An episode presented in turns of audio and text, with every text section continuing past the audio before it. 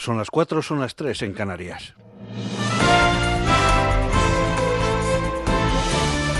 Noticias en Onda Cero.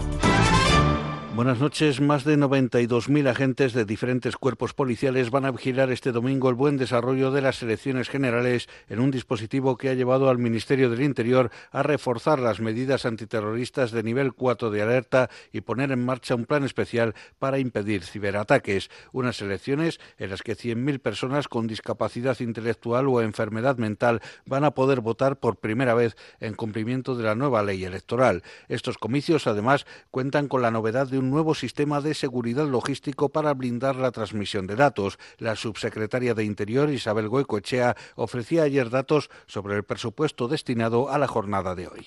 El presupuesto electoral previsto en esta ocasión asciende a un total de 138.961.516,72 euros, que se distribuyen en cuatro grandes partidas. Administraciones públicas, logística electoral, operador postal y difusión del escrutinio provisional y telecomunicaciones. El candidato de Unidas Podemos a la presidencia del Gobierno, Pablo Iglesias, ha asegurado que su fuerza logró evitar que esta campaña se vuelva la de los insultos y ha dicho que este domingo es un día muy importante en el que España se juega el futuro. Tengo la sensación de que hemos logrado evitar que esta campaña se convirtiera en, la campaña del insulto, en, la campaña de, la sobreactuación y que hemos logrado que temas como la educación, como el empleo, como la sanidad hayan sido centrales en campaña, aunque algunos solamente querían hablar de, de insultos y solamente querían sobreactuar. Y creo que eso se va a notar. Por su parte, el candidato de Ciudadanos, Albert Rivera, ha pasado su jornada de reflexión en Madrid para, según ha explicado, descansar y cargar energías para afrontar la jornada de las elecciones. Sé que muchos ya habéis decidido vuestro voto, pero seguramente todavía hay algunos indecisos y os pido que vayáis a votar, que cojáis la papeleta, que decidáis el futuro de España, el futuro de vuestra familia, de vuestros hijos. Todo eso está en juego en un día histórico como mañana. E intuyo que mañana va a ser un día importante para nuestra democracia. Los valencianos eligen por primera vez en la misma jornada electoral sus representantes en el Corts y en el Congreso y el Senado, ya que también por primera vez el presidente de la Generalitat Valenciana ha hecho uso de la prerrogativa para adelantar los comicios autonómicos. La consellera de Justicia, Gabriela Bravo, ha presentado el dispositivo que la Generalitat ha organizado, al tiempo que ha explicado que más de 5.000 personas van a trabajar para que 3,6 millones de valencianos y valencianas puedan ejercer su derecho al voto, con un incremento significativo también del voto por correo que ha registrado un aumento del 235,7% respecto a los últimos comicios autonómicos. Para las elecciones de mañana, este número asciende a 189.655, una cifra que supone multiplicar por más de tres las peticiones de voto por correo de las últimas elecciones autonómicas. Miles de seguidores de Nicolás Maduro han marchado en Caracas para respaldar y celebrar la decisión del gobernante venezolano de abandonar la Organización de Estados Americanos, a la que Venezuela acusa de interferir en la política interna de su país. El canciller Jorge Arreaza ha dicho en su discurso que la OEA está respaldando golpes de Estado contra democracias latinoamericanas.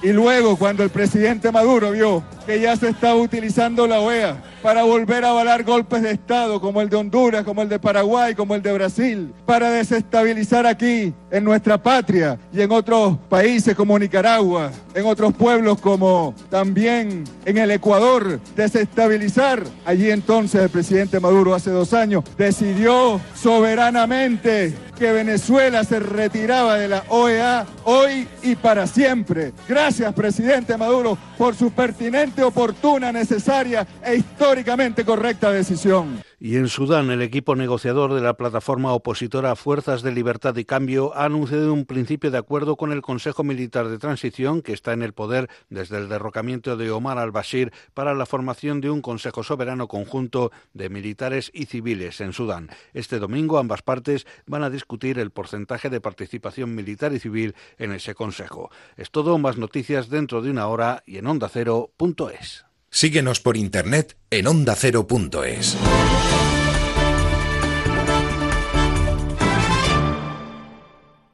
Facebook, Twitter, YouTube, hay más de un medio para que nos sigas. ¿Cuál te gusta más?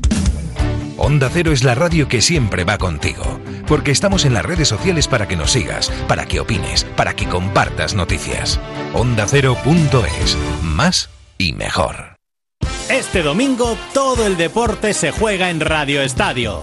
A las 2 de la tarde en la web, en la app y en el 954 de la Onda Media de Madrid, Girona-Sevilla. Desde las 3 en todas las emisoras de Onda Cero, Real Sociedad Getafe y Villarreal Huesca.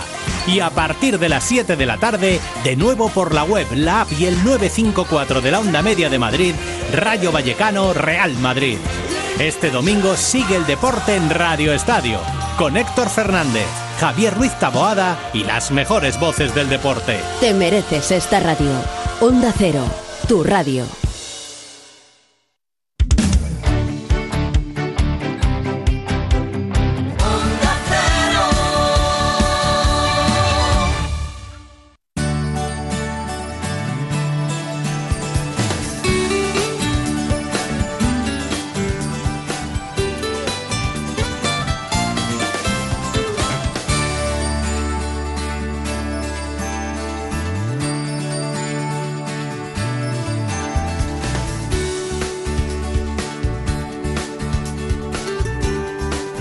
En buenas manos.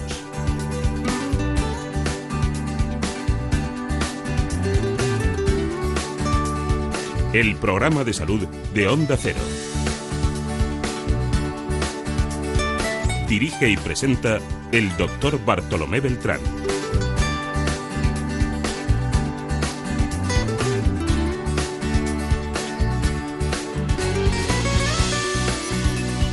¿Qué tal? Muy buenos días, me alegro mucho de saludarles. Si la memoria no me falla, este señor de aquí es el gran realizador de esta radio. Daniel Solís.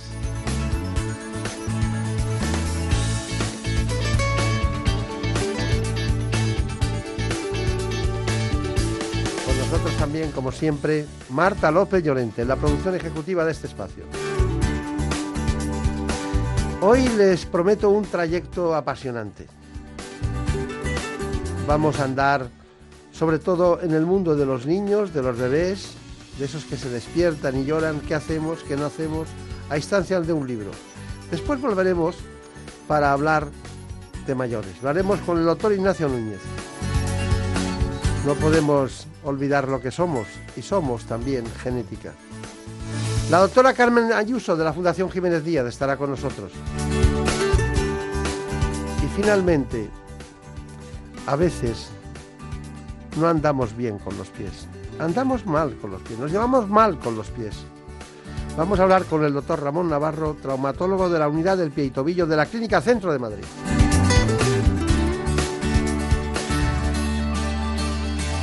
En buenas manos. El programa de salud de Onda Cero. Dirige y presenta el doctor Bartolomé Beltrán.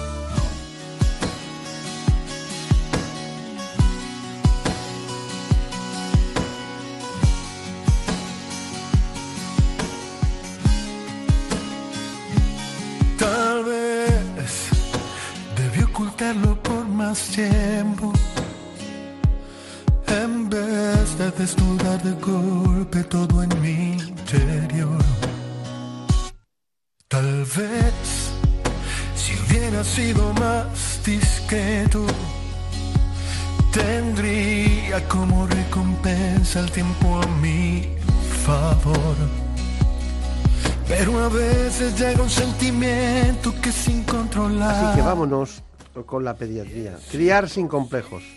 Ese es un libro que concretamente ha escrito la doctora María Angustia Salmerón Ruiz. Ella trabaja en la unidad de medicina de la adolescencia del Hospital Universitario La Paz y en el Hospital Ruber Internacional de Madrid. No cojas el bebé en brazos, que lo vas a mal acostumbrar, o cuando tome cereales, dormirá de un tirón. Son algunos de los mitos en torno a la crianza que hay que desterrar. Y en primer lugar, con la doctora Angustias Salmerón vamos con esta pediatra a conocer el informe que hemos preparado al respecto. Desde su nacimiento el bebé necesita alimentarse, siendo algo esencial para su crecimiento y desarrollo. Si bien es cierto que la Organización Mundial de la Salud recomienda la lactancia materna exclusiva en los seis primeros meses de vida, es una decisión que deben tomar los padres. Es importante saber que cubren las tres necesidades básicas del bebé, alimentación, sueño y contacto, y que tiene múltiples beneficios para la salud tanto de la madre como del bebé, como protegerle frente a la muerte súbita, aunque no está exenta de dificultades, principalmente al inicio y al final. En cuanto a la lactancia artificial, también debe ser a demanda y hay que coger al bebé en brazos, mirarlo, sonreírle y hablarle. Y es que independientemente del tipo de lactancia que se elija, el bebé necesita cubrir la necesidad de contacto. A partir de los seis meses, ambos tipos de lactancia comienzan a ser deficitarias en nutrientes y es necesaria la alimentación complementaria. Hay mucho entusiasmo, hay muchas mujeres en este espacio que trabajan y, hay un entusiasmo por, por la gestación, por los niños, por el embarazo. Eh, pero el liderazgo lo lleva Elena Fernández Puyol, que apareció un día, hace muy poco tiempo, con este libro, Criar sin complejos, para disfrutar del arte de ser padres. Bueno, y lo tengo aquí en mis manos y la autora es María Angustias Salmerón, que es pediatra, trabaja en el Hospital La Paz de Madrid y también privadamente en el Rubén Internacional. Bueno, eh, María Angustia San Ruiz, lo cierto es que es de Granada y eso ya para mí es un punto muy, muy importante. ¿no? Eh, bueno, eh, aquí hay una, una, cuestión y es que, em, ¿por qué hizo este libro? ¿Por qué hizo este libro? Porque, claro, em, criar sin complejos. ¿no? hay muchas mujeres que, que tienen lo contrario, que crían con complejos. No, la idea sobre todo del libro, eh, yo me dedico a la adolescencia generalmente y mucha gente le sorprende que dedicándome a la, adolescencia haya escrito un libro de crianza. Y el motivo de escribir, de escribir un libro de crianza es que precisamente muchos problemas que ocurren en la adolescencia ocurren en los primeros años de vida. Y el título de Criar sin complejos, bueno, al final es una argucia literaria, ¿no? Pero es una manera de decir criar en libertad, criar sin condicionantes, criar sin mitos porque al final es cierto que bueno, todos necesitamos ayuda en la crianza, evidentemente, pero a veces los padres nos sentimos, y aquí hablo más de la parte madre, más que de la parte pediátrica, como demasiado presionados por todos los consejos que recibimos, por todo lo que nos dicen el pediatra, la vecina, tu madre, la suegra. Y es una manera de liberar. Claro. Es difícil encontrar pediatras eh, que realmente sean, además, eh, madres, como, como jóvenes, madres, y que, que se identifiquen con la inquietud, no con la enfermedad.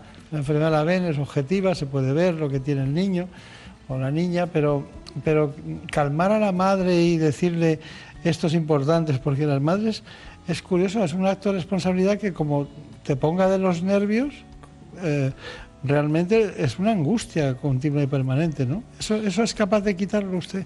Eh, yo entiendo la pediatría como una especialidad médica, evidentemente, que tiene una parte preventiva fundamental. La adolescencia lo tiene mucho, pero la pediatría en general, mm, una barbaridad. Y, desde esa parte preventiva, al final, bueno, la OMS define eh, que, que la salud es la ausencia de enfermedad, pero el bienestar físico, psíquico, social, y para que un niño esté bien, necesita que sus padres estén bien, ¿no? Y aquí incluyo a la mamá, pero también incluyo al papá. Claro, claro.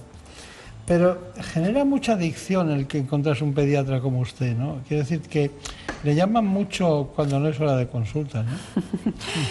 Yo eh, voy a contar una anécdota, pero creo que esto responde perfectamente a tu pregunta. Y es que, cuando yo... Este programa no está pensado nunca que vamos a preguntar. ¿eh? No, cuando yo fui mamá, eh, las primeras semanas de vida, yo de mi primera hija, yo tenía pesadilla y me despertaba llorando porque recordaba cosas que le había dicho a mis padres en la consulta y decía, ¿cómo he sido capaz de decir determinadas cosas en mi consulta? ¿Qué es lo que ocurre? Que hay una pediatría que no se aprende en los libros, igual que yo creo que hay una vida que no se aprende en los libros. Y esa parte, esa parte más humana, yo creo que sí que te lo da el ser madre o el, ser padre. Entonces, al final, yo creo que al ser pediatra, cuando eres madre o padre, bueno, pues te da una impronta diferente, ¿no? Y entiendes muchas cosas que, bueno, que sin serlo es más difícil. Lo más difícil de este libro, ¿sabe qué es lo que le ha pasado? Dice, el primero mío fue Guía del Embarazo y este libro me, me identifica mucho con él en, varias cosas. Uno, que no quería que se olvidara de nada, ¿no? estaba ahí, esto hay que meterlo porque hay que meterlo. Y a veces no es así, no es necesario meterlo todo en un libro, ¿no? Porque hay muchas cosas que van a evolucionar. Yo le voy a decir, le voy a preguntar una cosa antes de cualquier otra que no está en el libro. Usted, que, perdónenme, pero es una pregunta que hay mucha inquietud últimamente y se dan cifras que no están en la normalidad. La ludopatía. Hay muchos niños ludópatas, hay, hay mucha, mucha adolescente ludópata. Bueno, en realidad tendríamos que hablar que hay muchos adolescentes de que se está hablando de un trastorno nuevo, ¿no? Que, eh, bueno, pues todo lo que se considera, bueno, ahora está el, juego patológico, ¿no? Pero entendido como eh, vamos, los videojuegos, que ya se ha incluido, se va a incluir en, el CIE 11. Y, sí que es cierto que el uso indiscriminado de la tecnología, y aquí hablo de videojuegos, smartphones, etcétera, ha hecho que muchos niños tengan adicción a las nuevas tecnologías. Y eso sí que es un fenómeno nuevo y sí que es verdad que está aumentando exponencialmente y que el tratamiento es muy complicado, es un tratamiento de educación a los padres. ¿no? Y sobre todo que tiene una connotación que hasta ahora no había ocurrido en ninguna adicción, y es que no podemos pretender que el niño deje de usar totalmente la tecnología, sino que tenemos que enseñarle a hacer un uso responsable. Entonces no es que no juegue o no es que no esté, sino que se puede utilizarlo de forma responsable, y eso es quizá lo más difícil. Ya, ya, ya. Está bien. Estaba leyendo, leyendo esta pared, dice, un, no cojas tanto al bebé que se acostumbra. es una sabiduría popular, ¿no? Claro, yo, eh, y bueno, por un pequeño matiz de lo que se ha dicho anteriormente, yo sí creo que este libro tiene un matiz temporal porque creo que es el único libro de crianza que se ha publicado hasta el momento que no habla de lo que tienes que hacer. Habla de lo que es un bebé y qué necesidades tiene el bebé. Entonces cada capítulo empieza con una frase, muchas veces ya con frases populares, para a partir de ahí desmentir que bueno, que, que eso es una frase y muy bien, pero que precisamente en este caso lo que necesita el bebé es exactamente lo contrario, sobre todo en los seis primeros meses de vida, que es el contacto estrecho con sus principales cuidadores y el contacto es una manera excelente de hacerlo. Claro que usted está un poco, como, gran pediatra me parece estupendo, pero está un poco inutilizado porque tiene una alta sensibilidad. y eso la pierde un poco, ¿no? No, no, creo que eso me da un matiz muy importante para el cuidado de la familia. Y muchos padres que vienen a mi consulta precisamente a, lo largo de conocerme siempre me dicen, Jo María, aparte de que terminas diagnosticando lo que le pasa al niño, es de las pocas personas que no escuchan a los padres. Y que no te ciña una cosa, no dices la estancia materna, la estancia materna. Primero pregunta ¿Tú qué quieres? Qué, cuál bueno, pues, qué, con qué crees que te sentirías bien? Eh, ¿En qué momento te vas a incorporar al trabajo? Es decir, las recomendaciones generales están muy bien, pero hay que saber aterrizarlas en cada paciente. Y para eso, desde luego, hay que tener sensibilidad y tiempo. estoy saliéndome de todo mi guion mental que tenía sobre el programa, ¿no? O sea, que es usted una súper alta sensible. Pero bueno, ¿y la relación con la familia, la familia de origen? Es decir, es decir usted tiene unos padres, como cualquiera, y su, marido tiene unos padres, ¿no? Entonces, claro, hay cosas que alguien viene y dice, no, esto no se hace así, esto lo hemos hecho toda la vida así, ¿no? ¿Es a eso a lo que se refiere? Eh, no, me refiero a que cada familia tiene que elegir su camino. Mm, eh, lo único que se trata es de conocer las necesidades del bebé y saber, pues por ejemplo, que a nivel eh, neurológico el bebé no tiene la capacidad de dormir la noche de un tirón en el primer mes de vida y es un hecho de desarrollo. Entonces, si alguien viene y te dice lo estás haciendo fatal porque tu bebé se despierta mucho, que tú tengas la capacidad de poder y además con evidencia científica, decirle a quien te dé ese buen consejo que tú en algún sitio leíste que es que el niño en su desarrollo neurológico necesita, igual que en otras muchas cosas, que pase el tiempo para conseguir dormir la noche de un tirón.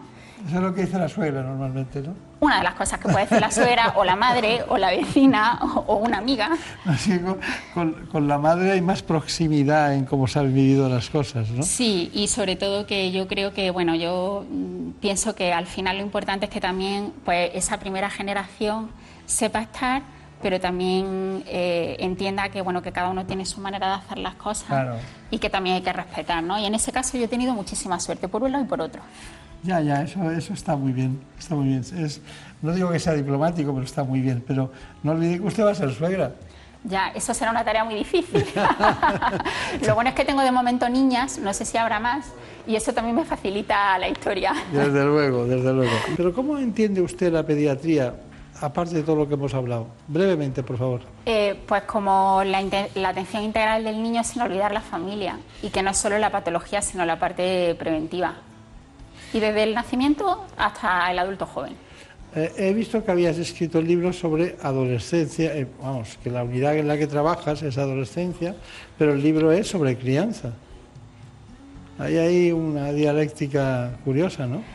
Pues un poco por lo que hemos hablado antes, ¿no? En la adolescencia es el final de todo el desarrollo y muchos de los problemas que vemos en la adolescencia están relacionados con los primeros años de vida.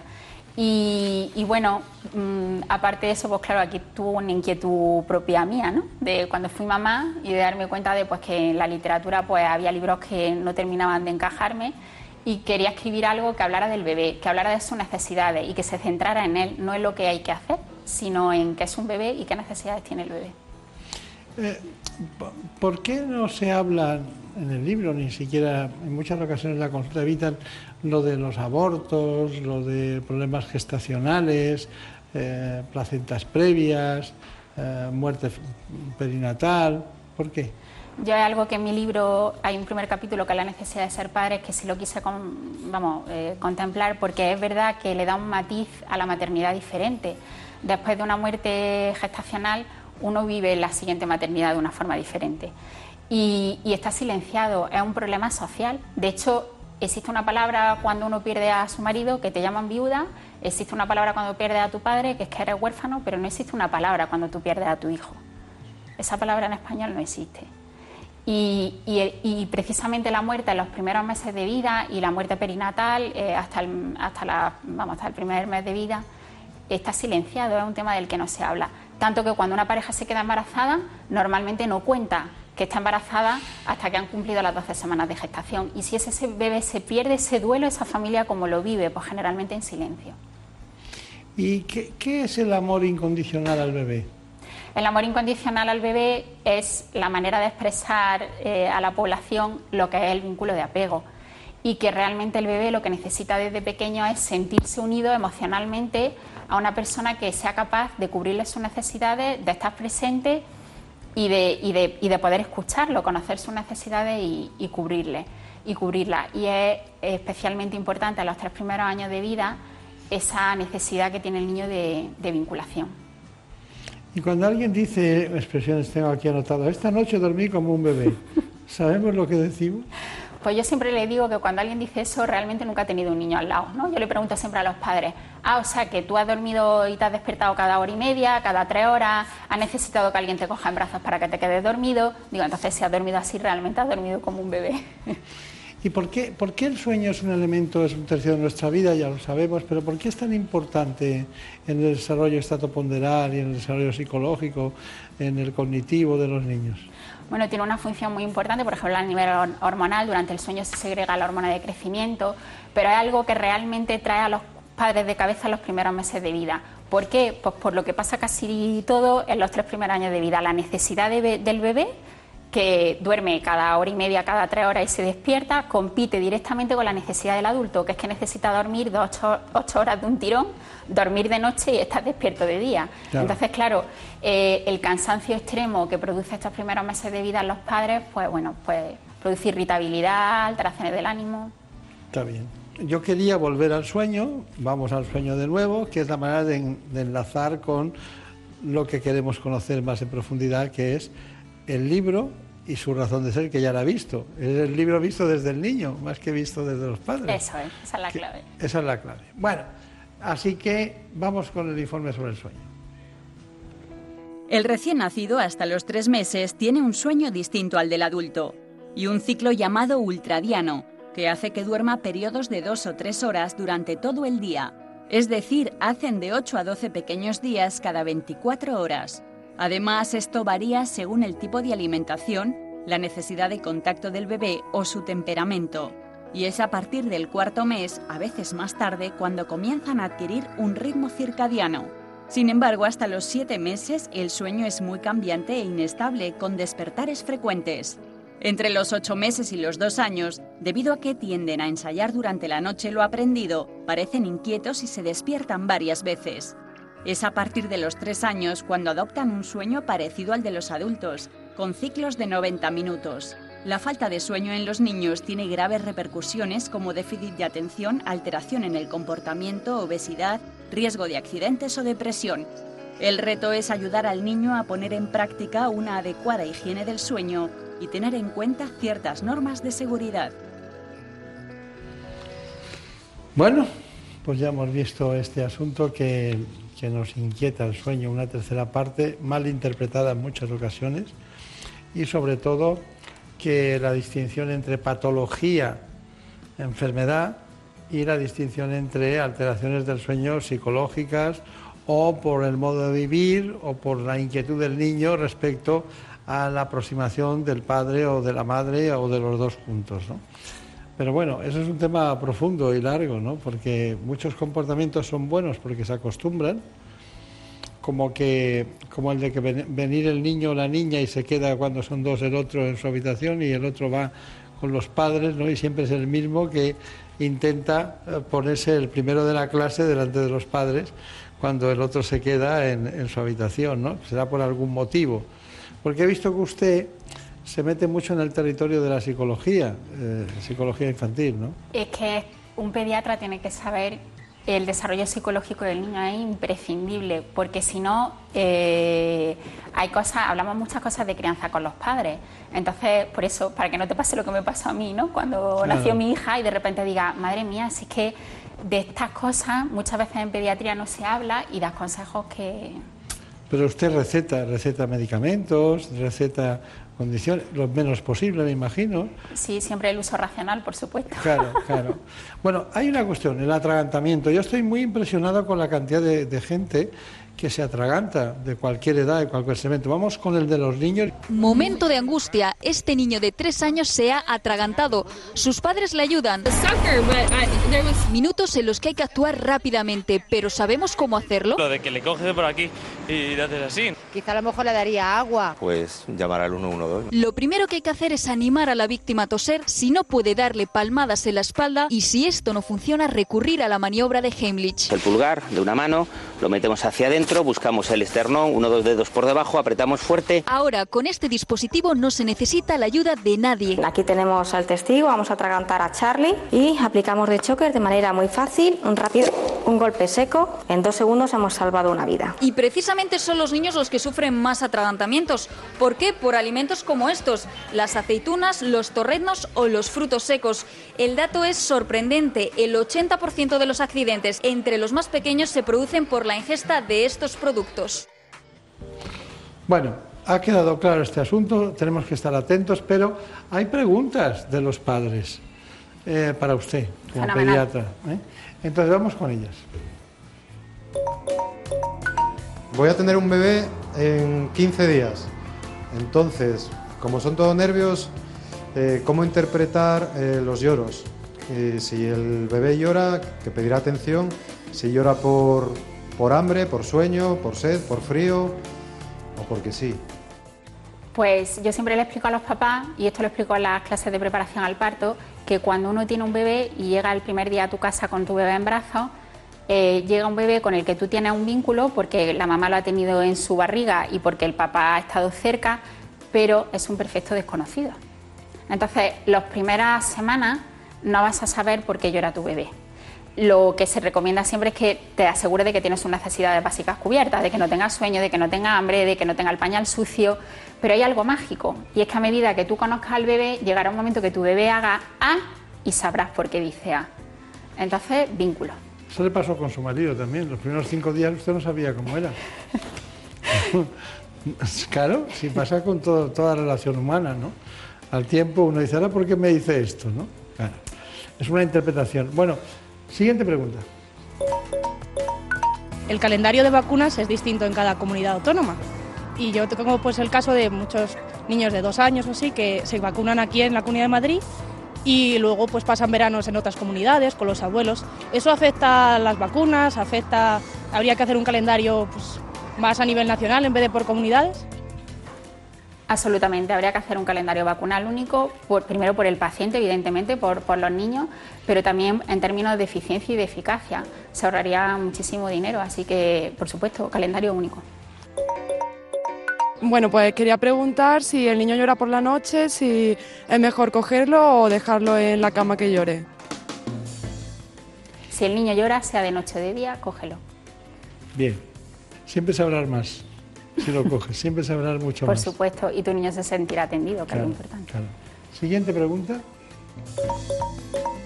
Hola, eh, tengo dos niñas de 7 y 4 años y me gustaría saber a qué edad sería mejor separarlas, porque actualmente duermen juntas en la habitación y tienen problemillas normalmente para, para dormirse a la vez. Bueno. Yo a este padre le haría dos preguntas. Una, si tiene sitio en su casa para poder separarla y dos, si se lo ha preguntado a ella. Porque en pediatría en esto no tiene una respuesta firme. Mm, eh, pueden dormir los niños hasta que termina la adolescencia, la juventud se independizan en, la, en, una misma habitación o pueden dormir separados y al final es elección de la familia y de esos niños, claro.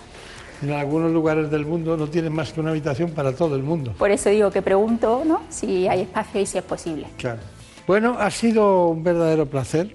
Eh, ya ya la, la, empatía venía de, del equipo, del equipo que decían esta doctora. La segunda ha sido por haber estudiado en Granada. Yo estudié en Granada los primeros dos cursos de medicina. Sigue todo igual. Prácticamente. Prácticamente. Es un lugar especial y para estudiar medicina es un lugar adecuado también, ¿no? Es un, lugar muy especial. Y en tercer lugar, el conocimiento profundo de, del niño, del pequeño del bebé, le lleva a saber lo que necesita. Y que, es, que es lo anterior al diagnóstico. Lo que necesita, el diagnóstico y luego el tratamiento. ¿no?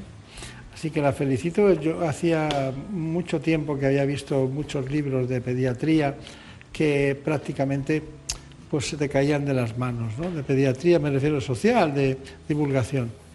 Y este no, este yo divido los libros en dos grupos, los que porque nunca he tirado un libro, pero los que se tienen que quedar para siempre y los que están ahí por si acaso. Este se queda para siempre, criar sin complejas. Pues muchísimas gracias, de verdad, ha sido un verdadero placer. Igualmente.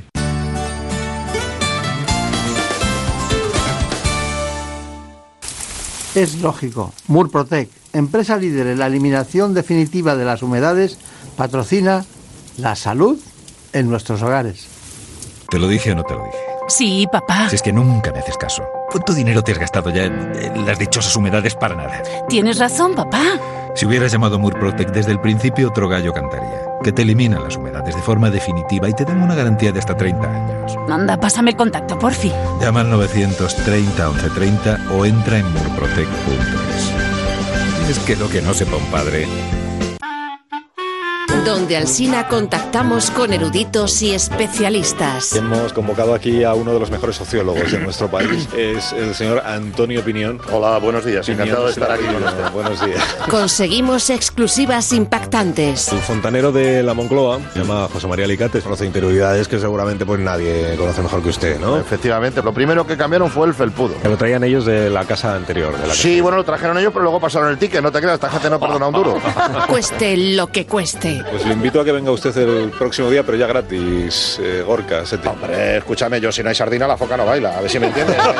De lunes a viernes, de 6 a 12 y media de la mañana, más de uno, donde Alsina. Te mereces esta radio. Onda Cero, tu radio.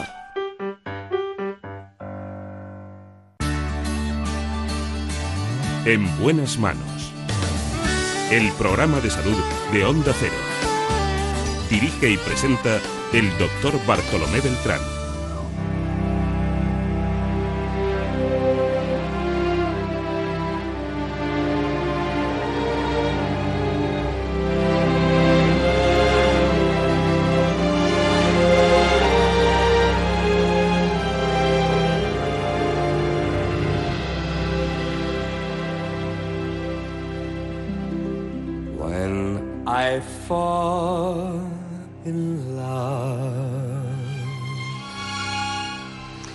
En el don apacible de la noche y del día, hay hombres y mujeres mayores de 65 años que están solos porque sus hijos trabajan o porque simplemente se han quedado viudas o viudos y tienen incluso por sus patologías un cuidador o una cuidadora.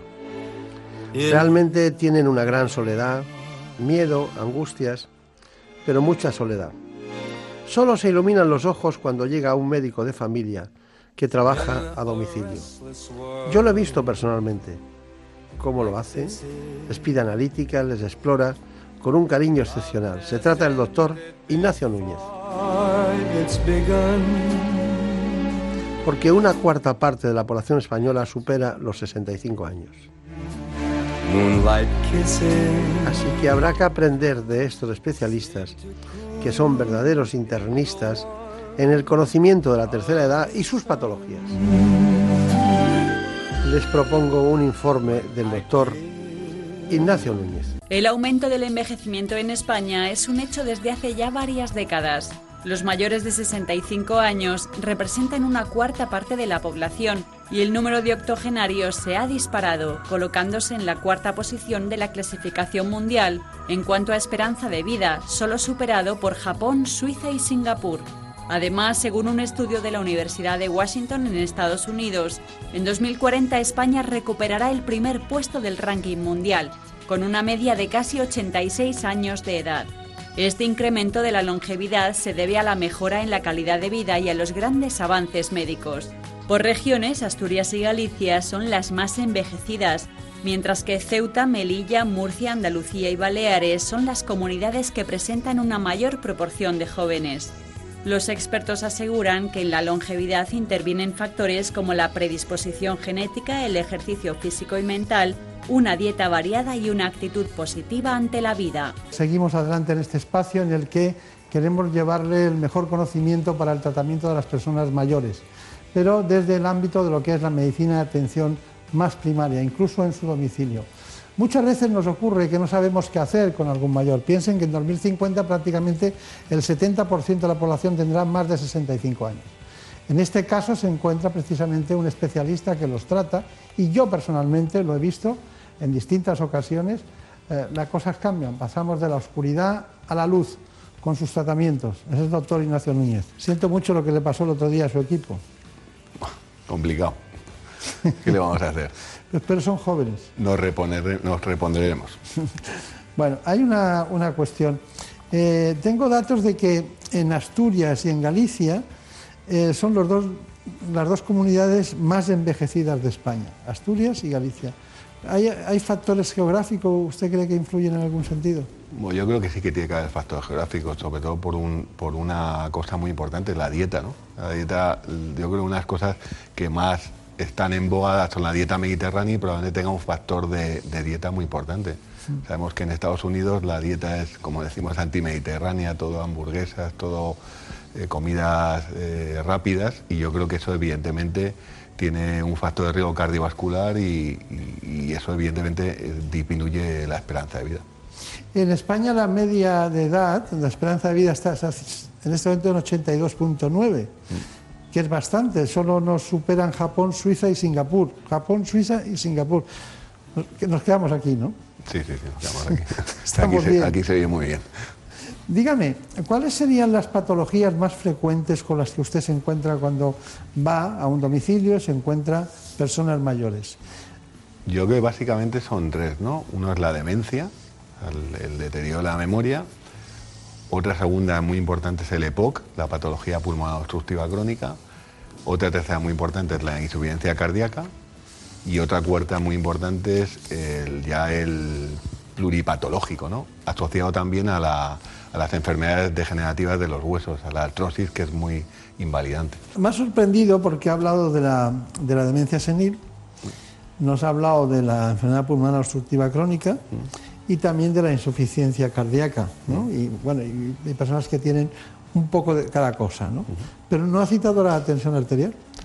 Bueno, lo que pasa es que la, la, la, hipertensión yo creo que no es, es, un, es, un, factor de riesgo cardiovascular, o sea, es una enfermedad, pero claro, yo creo que eso claro. conlleva hacia todo. O sea, la hipertensión, o sea, es lo mismo, los factores de riesgo cardiovasculares más importantes son el tabaco, que tampoco lo hemos citado, la hipertensión arterial, la diabetes y la dislipemia, el colesterol. Y todo ese conjunto es lo que te lleva a tener una cardiopatía isquémica, a tener una demencia vascular que es lo que te produce la patología fundamental. Está bien. Eh, no- normalmente, normalmente, cuando alguien le dice que tiene artrosis, una persona mayor tiene artrosis, y le ve a usted y dice, es que me duele mucho y estoy tomando mucha medicación y me han, me han aconsejado que me opere. ¿no? ¿Usted qué hace en ese caso? ¿Aconseja que se opere? Hombre, hay que ver que primero hay que diferenciar lo que es la artrosis de la artritis. ¿no? La artrosis es una enfermedad degenerativa y la artritis es una enfermedad inflamatoria. Y dentro de la artrosis, por ejemplo, la artrosis de cadera, el tratamiento quirúrgico es bastante resolutivo.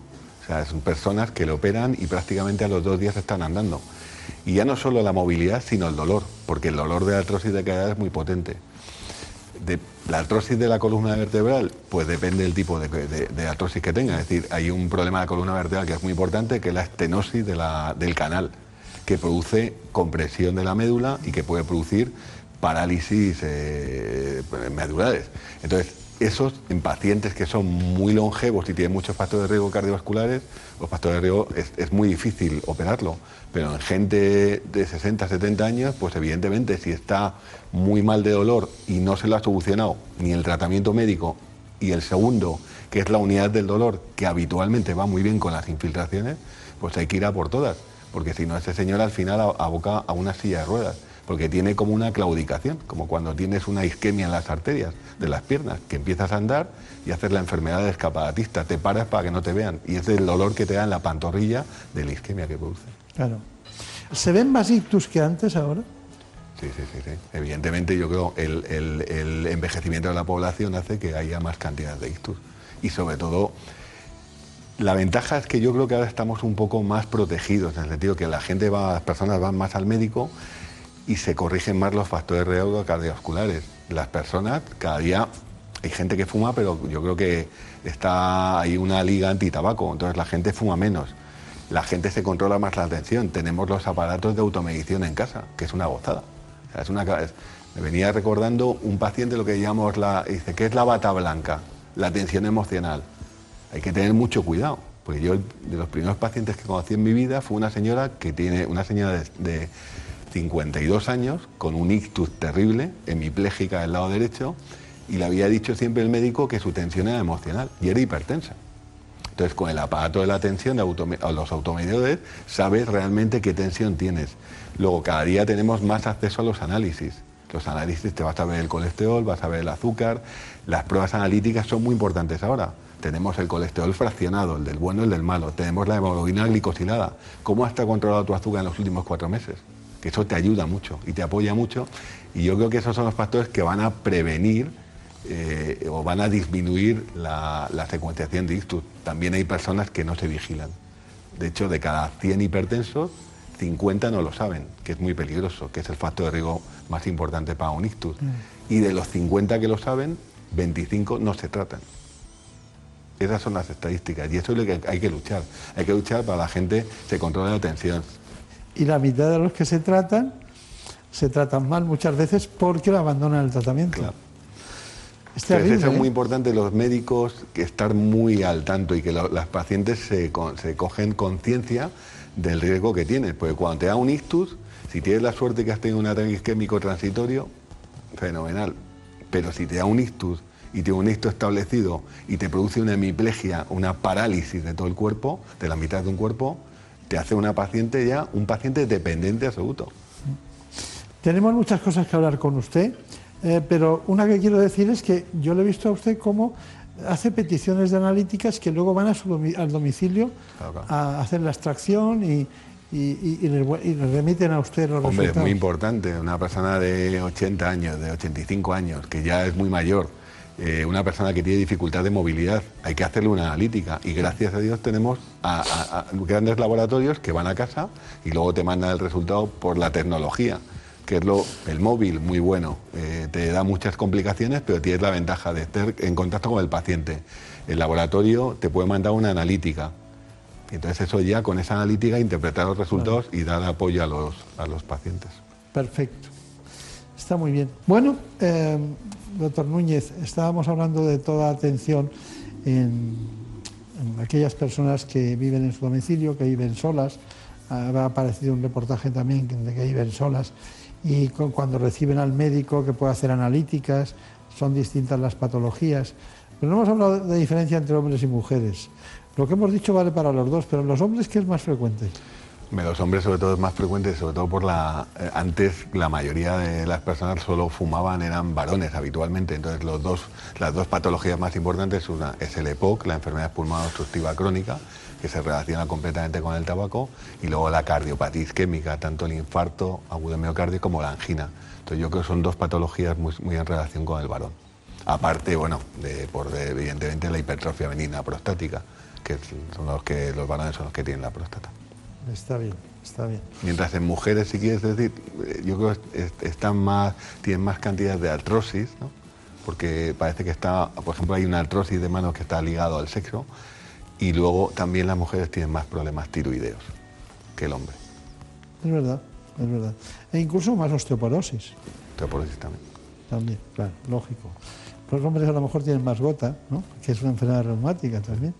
Pero la que ha estudiado eso ha sido Elena Fernández Puyol. Vamos con este informe.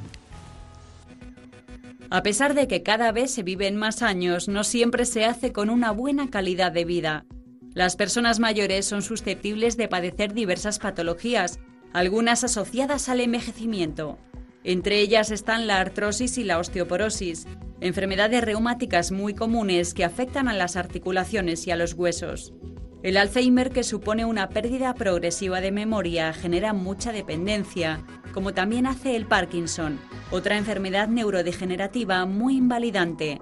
También son frecuentes los problemas auditivos como la presbiacusia y visuales como la presbicia o las cataratas. Los factores de riesgo cardiovascular son otros de los problemas de salud que suelen estar presentes en los mayores, hipertensión, colesterol o diabetes, lo que les hace ser más propensos a sufrir accidentes cardio y cerebrovasculares.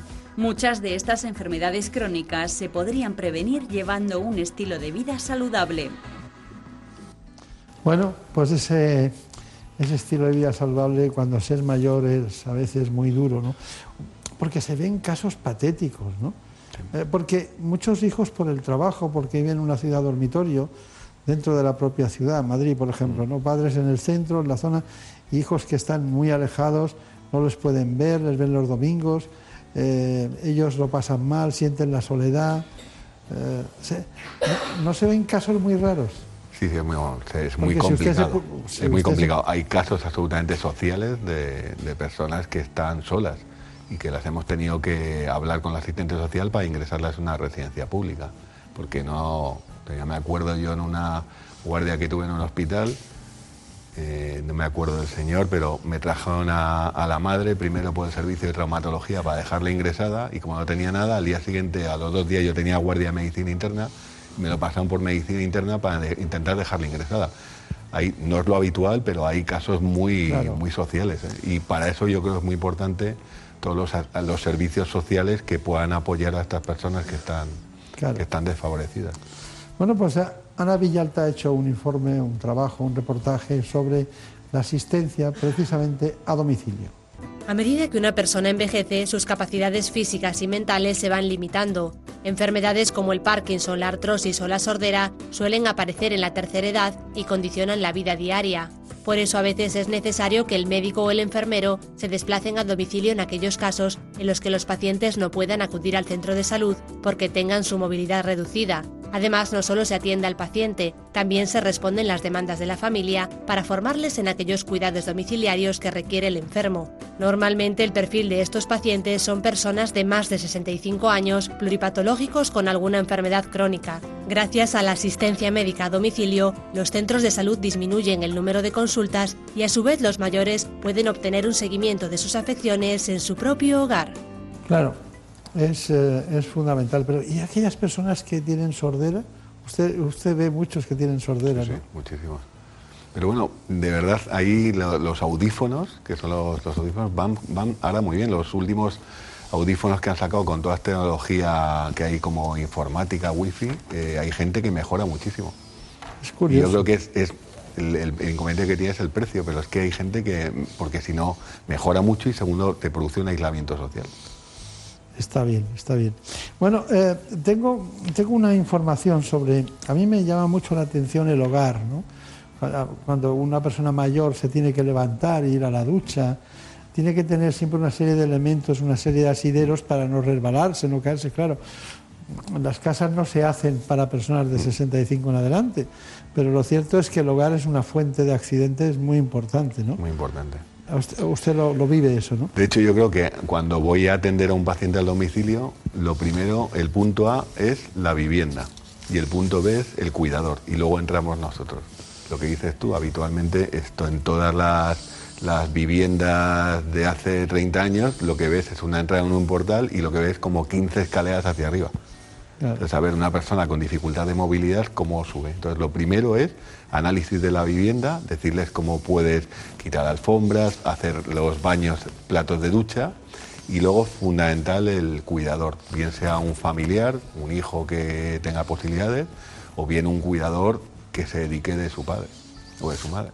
Eh, me parece, el cuidador me parece un, un elemento básico. extraordinario y fundamental y básico para poder tener un mayor en unas ciertas condiciones. Pero también el cuidador acaba teniendo problemas de ansiedad, eh, puede, que me perdonen, pero estamos hablando no de todo el mundo, sino de, casos muy especiales.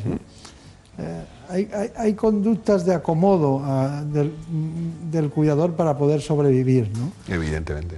Y luego está el síndrome del cuidador, el síndrome de un familiar que está constantemente cuidando a su madre o a su padre, muchas veces sufre un agotamiento psíquico, que es normal, porque estar constantemente 24 horas, eso psíquicamente eh, te, te, te, limita, a no ser que tengas ayuda de hermanos o ayuda que claro. te pueda.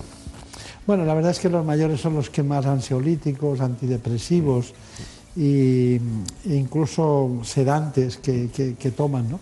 Pero, pero las mujeres más que los hombres, ¿no? Sí, habitualmente sí. Primero porque viven más y segundo yo creo que las mujeres, evidentemente, lo mismo con la, el nivel social antes que era la ama de casa, pues lo mismo eh, eso les generaba mucha más inquietud y tomaban un poco más ansiolíticos. También es, es, verdad que los síndromes ansiosos depresivos habitualmente son un poco más frecuentes en las mujeres. Claro, claro. Bueno, eh, a mí también me inquieta el tema de la, de la, vivienda, mucho me ha inquietado siempre, sobre todo a mí me han inquietado siempre las alfombras. Sí. Las alfombras. Es, que es, un, es un factor de riesgo muy importante de caídas. Y la caída es fatal. Sí. De hecho, yo siempre lo, lo simulo con un infarto miocardio, porque tienes dos posibilidades.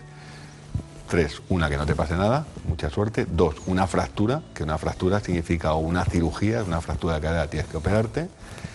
Y una fractura que no sea quirúrgica, una fractura de pelvis habitualmente no se opera. Y lo tercero, si no hay una fractura, es una inmovilidad, porque tienes un, un golpe directo sobre la columna, sobre la pelvis, entonces, y esa inmovilidad te genera muchísimo riesgo cardiovascular para generar trombos y para producir embolias pulmonares. Claro. Bueno, y muchas fracturas de cadera, ¿no? Porque además es un, es un, hueso que tiene osteoporosis con el golpe. Que hay dos cosas, una la caída y una la fractura, es decir, la fractura como patológica, no patológica. Primero según, se rompe claro, y luego se cae. No patológica secundaria a una metástasis sí. de un tumor, sino patológica a una osteoporosis. Tenemos un informe, un informe yo creo que está muy bien hecho, eh, si usted me lo dirá, sobre precisamente los accidentes en el hogar. Movilidad es lo primero que hay que asegurar en un hogar sin riesgos. Para ello hay que asegurarse de que puertas y pasillos permiten el paso, se necesite o no de silla de ruedas. El suelo es otro elemento fundamental. Debe ser duro y antideslizante, libre de alfombras y otros obstáculos. El espacio disponible se puede ampliar eliminando muebles que sean poco estables o que tengan ruedas. Las sillas y sillones siempre con reposabrazos y tanto armarios como mesillas sujetos al suelo para evitar que vuelquen. Un baño adaptado con ducha en vez de bañera y con barras de apoyo y asideros ayudará a simplificar las labores de higiene personal y evitará accidentes. La cocina es otro punto negro. Lo primero es organizar los muebles en forma de L o U para mantener siempre puntos de apoyo. Además, es recomendable sustituir las cocinas de gas por placas de vitrocerámica, instalar detectores de humo y disponer de extintores de fuego. En el dormitorio lo ideal es disponer de una cama articulada.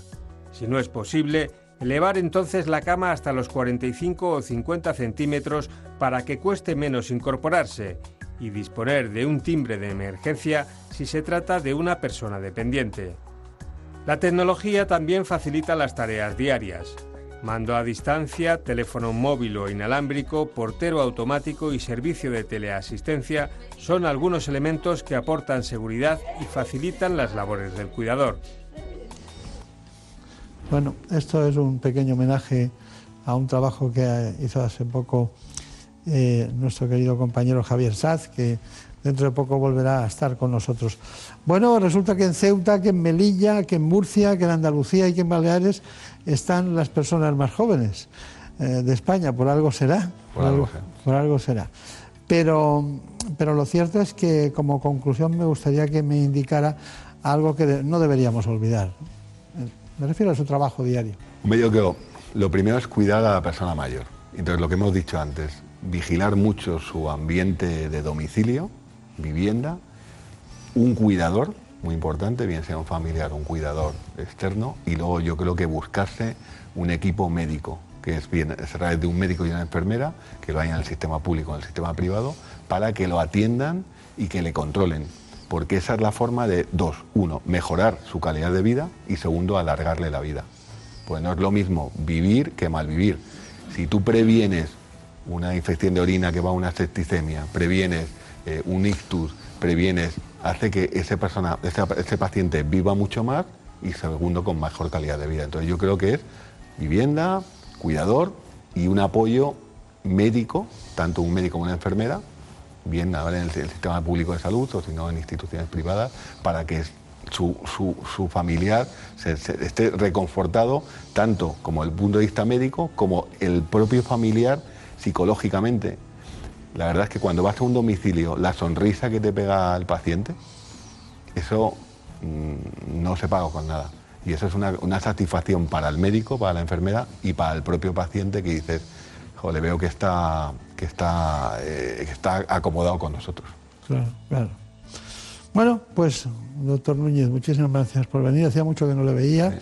Eh, yo sé que la vida de, muchos, de muchas personas mayores ha cambiado gracias a su presencia. No sé cuánto se ríen o cuánto de emoción sienten cuando, cuando usted llega, pero su cambio en esperanza de vida y en calidad de vida eh, lo he visto en bastantes. Así que muchas gracias y hasta pronto. En buenas manos. El programa de salud de Onda Cero. Dirige y presenta el doctor Bartolomé Beltrán.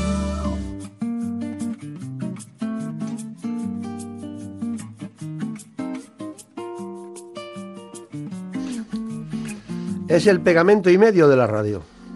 Prefiero no hacer caso a la cabeza. Y sobre todo nos permite recibir aquí a los compañeros de los servicios informativos que nos traen las noticias que se han producido en España y en el mundo. Prefiero no hacer caso a la cabeza. Me quedo con esos que ni se lo piensan. Prefiero darlo por hecho, perder una apuesta. Prefiero olvidar a no haber querido caer en la trampa de un amor prohibido. Prefiero poquito de nada que más de lo mismo. Veces prefiero a todos aquellos que son como niños. Mil veces prefiero que pierdan los buenos, que ganen los indios. Mil veces prefiero a todos aquellos que son como niños. Mil veces prefiero que pierdan los buenos, que ganen los indios. Prefiero dejar la luz apagada, dormir en el lado que da la ventana. Prefiero un asiento volando que un as en la manga. Prefiero creer cuestión de tiempo que lo que se sueña acaba cumpliendo. Prefiero, prefiero que sepas que no soy perfecto. Mil veces prefiero a todos aquellos que son como niños. Mil veces prefiero que pierdan los buenos, que ganen los indios. Mil veces prefiero todos aquellos que son como niños. Mil veces prefiero que pierdan los buenos, que ganen los indios. Son las 5, son las 4 en Canarias.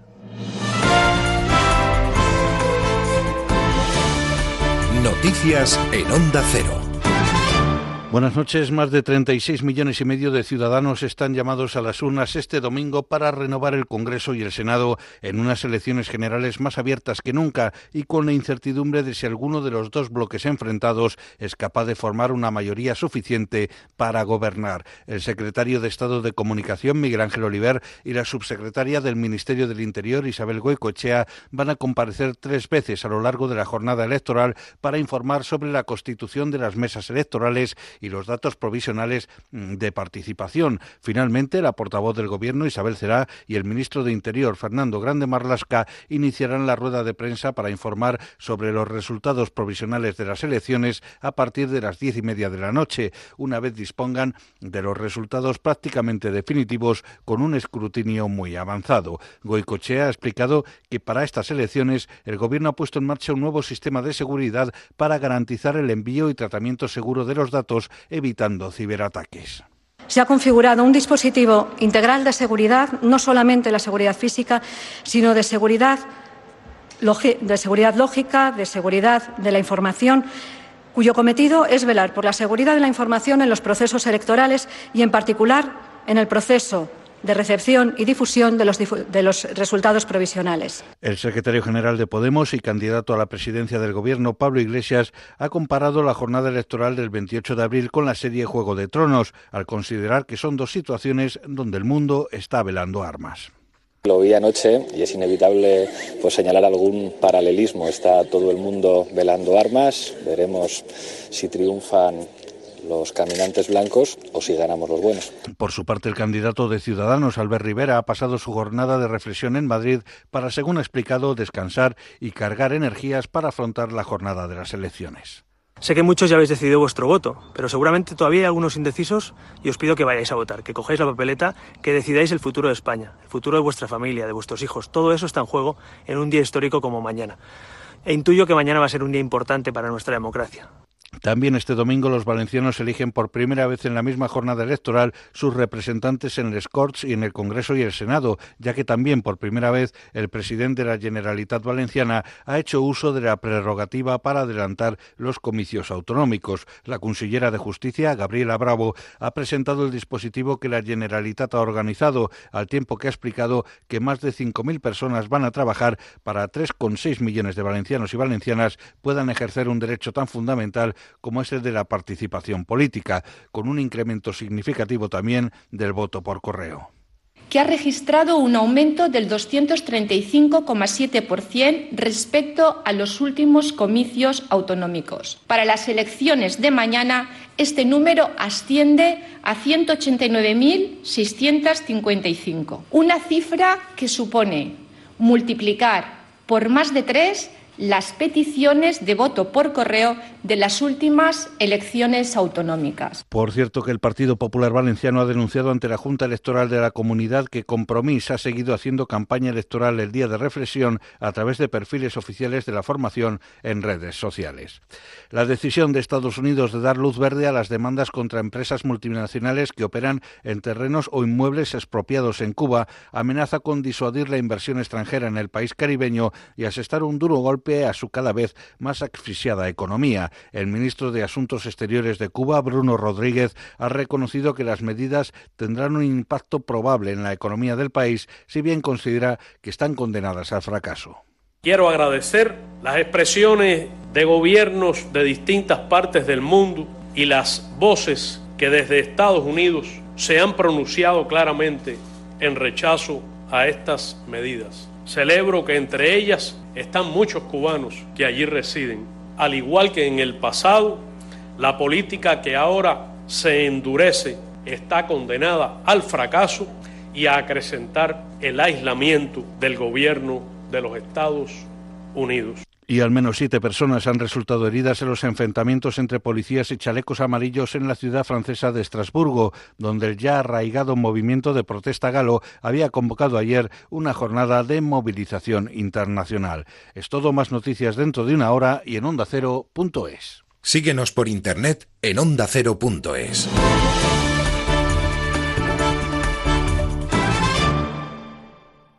Tic tac se acerca la noche del domingo electoral. Salimos a ganar las elecciones. Menos mal que por lo menos se te ve cansado, ¿eh? Desde las 7 de la tarde en Onda Cero. Decídselo a todo el mundo. ¿Quién gana? ¿Quién pierde? ¿Quién sube? ¿Quién baja? ¿Quién suma? ¿Quién gobierna? Pero lo que es más importante. ¿Con apoyo de quién? ¿O de quiénes? Hay que cuidar esta tierra, no hay más remedio. A mí lo del gallo de pelea francés me preocupa relativamente poco. Estaría bueno. A mí me gustaría decir algo bien claro. ¡Claro que sí! Y el 29 de abril nos podemos despertar en dos países distintos. Has hecho bien las cuentas. ¡Claro que sí! Tras cada vendaval viene un soplo de brisa fresca. ¿A quién beneficia? Que es el que verdaderamente alegra nuestra alma. ¡Viva el rey! El domingo a las 7 de la tarde en Onda Cero. Tic tac. El desenlace con Alsina. Tiene que empezar a trabajar. Eso está muy bien. ¡Ya está bien!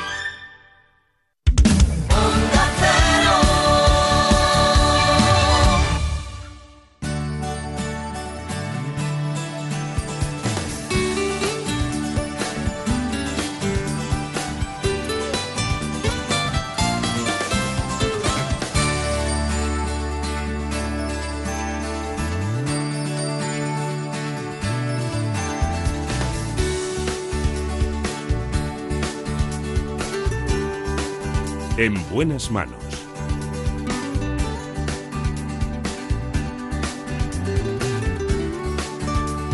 El programa de salud de Onda Cero. Dirige y presenta el doctor Bartolomé Beltrán.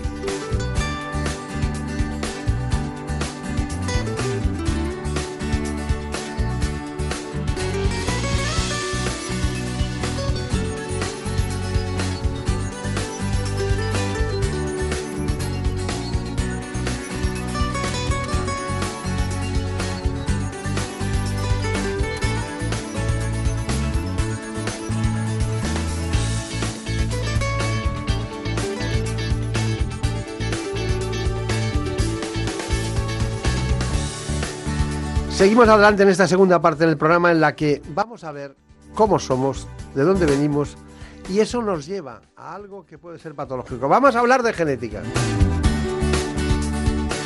Lo haremos con la jefe del Departamento de Genética de la Fundación Jiménez Díaz. Es además directora científica del Instituto de Investigación Sanitaria de la Fundación. Es la doctora Carmen Ayuso. Un personaje. Una mujer que ha encontrado el lugar adecuado para desarrollar su actividad en todos los sentidos, investigación, docencia, pero sobre todo asistencia. Enfermedades raras, componentes genéticos, diagnósticos moleculares, en fin, es muy importante que conozcamos en profundidad qué piensa de todo esto, pero antes les propongo este informe. Estamos viviendo una nueva era para la medicina, la genética. Ya conocemos la base molecular de unas 5.000 enfermedades y desde que se describió el síndrome de Down hemos conocido el gen causante de unas 2.000 patologías. Es el caso del síndrome de Prader-Willi de origen endocrino, de patologías respiratorias como el asma y la fibrosis quística, o las que tienen que ver con alteraciones en nuestro sistema inmune como la diabetes tipo 1 o la leucemia mieloide crónica. Podemos recibir la herencia de enfermedades digestivas como el Crohn y de origen musculoesquelético, sin olvidar que un 80% de las enfermedades raras tienen un componente genético y que entre el 5 y el 10% de todos los cánceres se deben a nuestra genética. Pero hasta dónde será posible conocer nuestra firma genética es difícil calcularlo. Los investigadores ya disponen de un mapa genético y de la secuencia del genoma humano.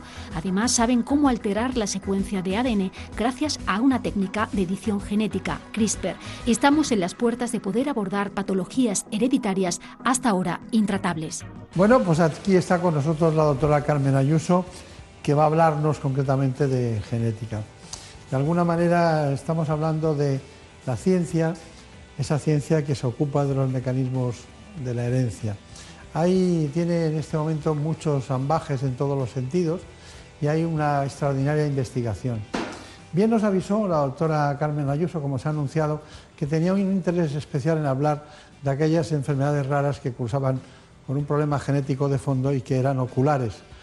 Me imagino que porque lo más importante en este mundo es que encontremos lugares de referencia, no a nivel solo estatal, sino de todo el Estado español, sino de europeos y mundiales, para poder tener más conocimiento y acercarse más a la solución del problema.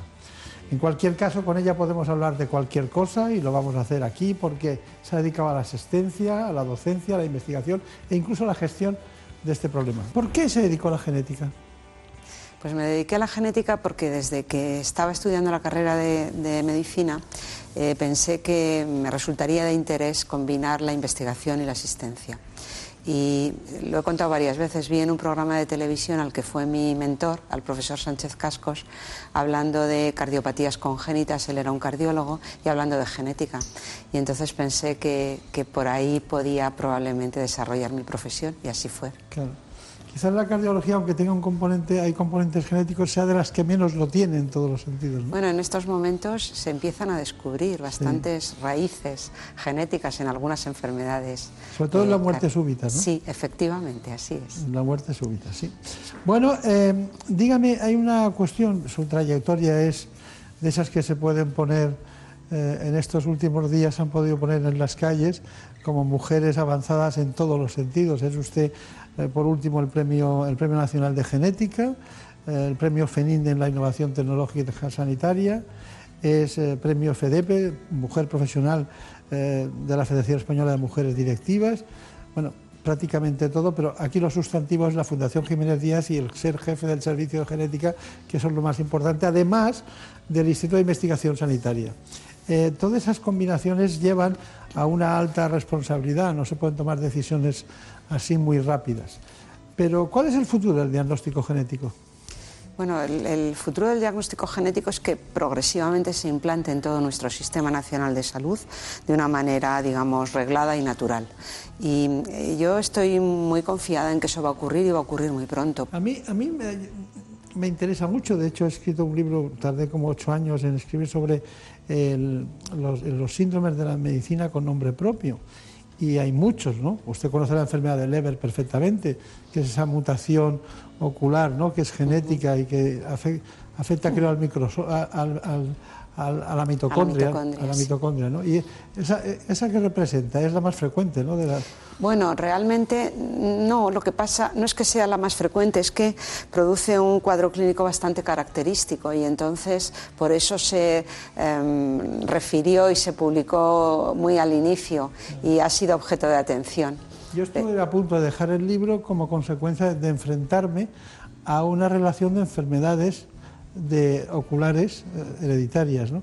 porque dije, no puede ser, eh, esto es inmenso, es una cosa, porque hay algunas que son una pequeña minoría, ¿no? que hay muy pocas incluso en el mundo. ¿no?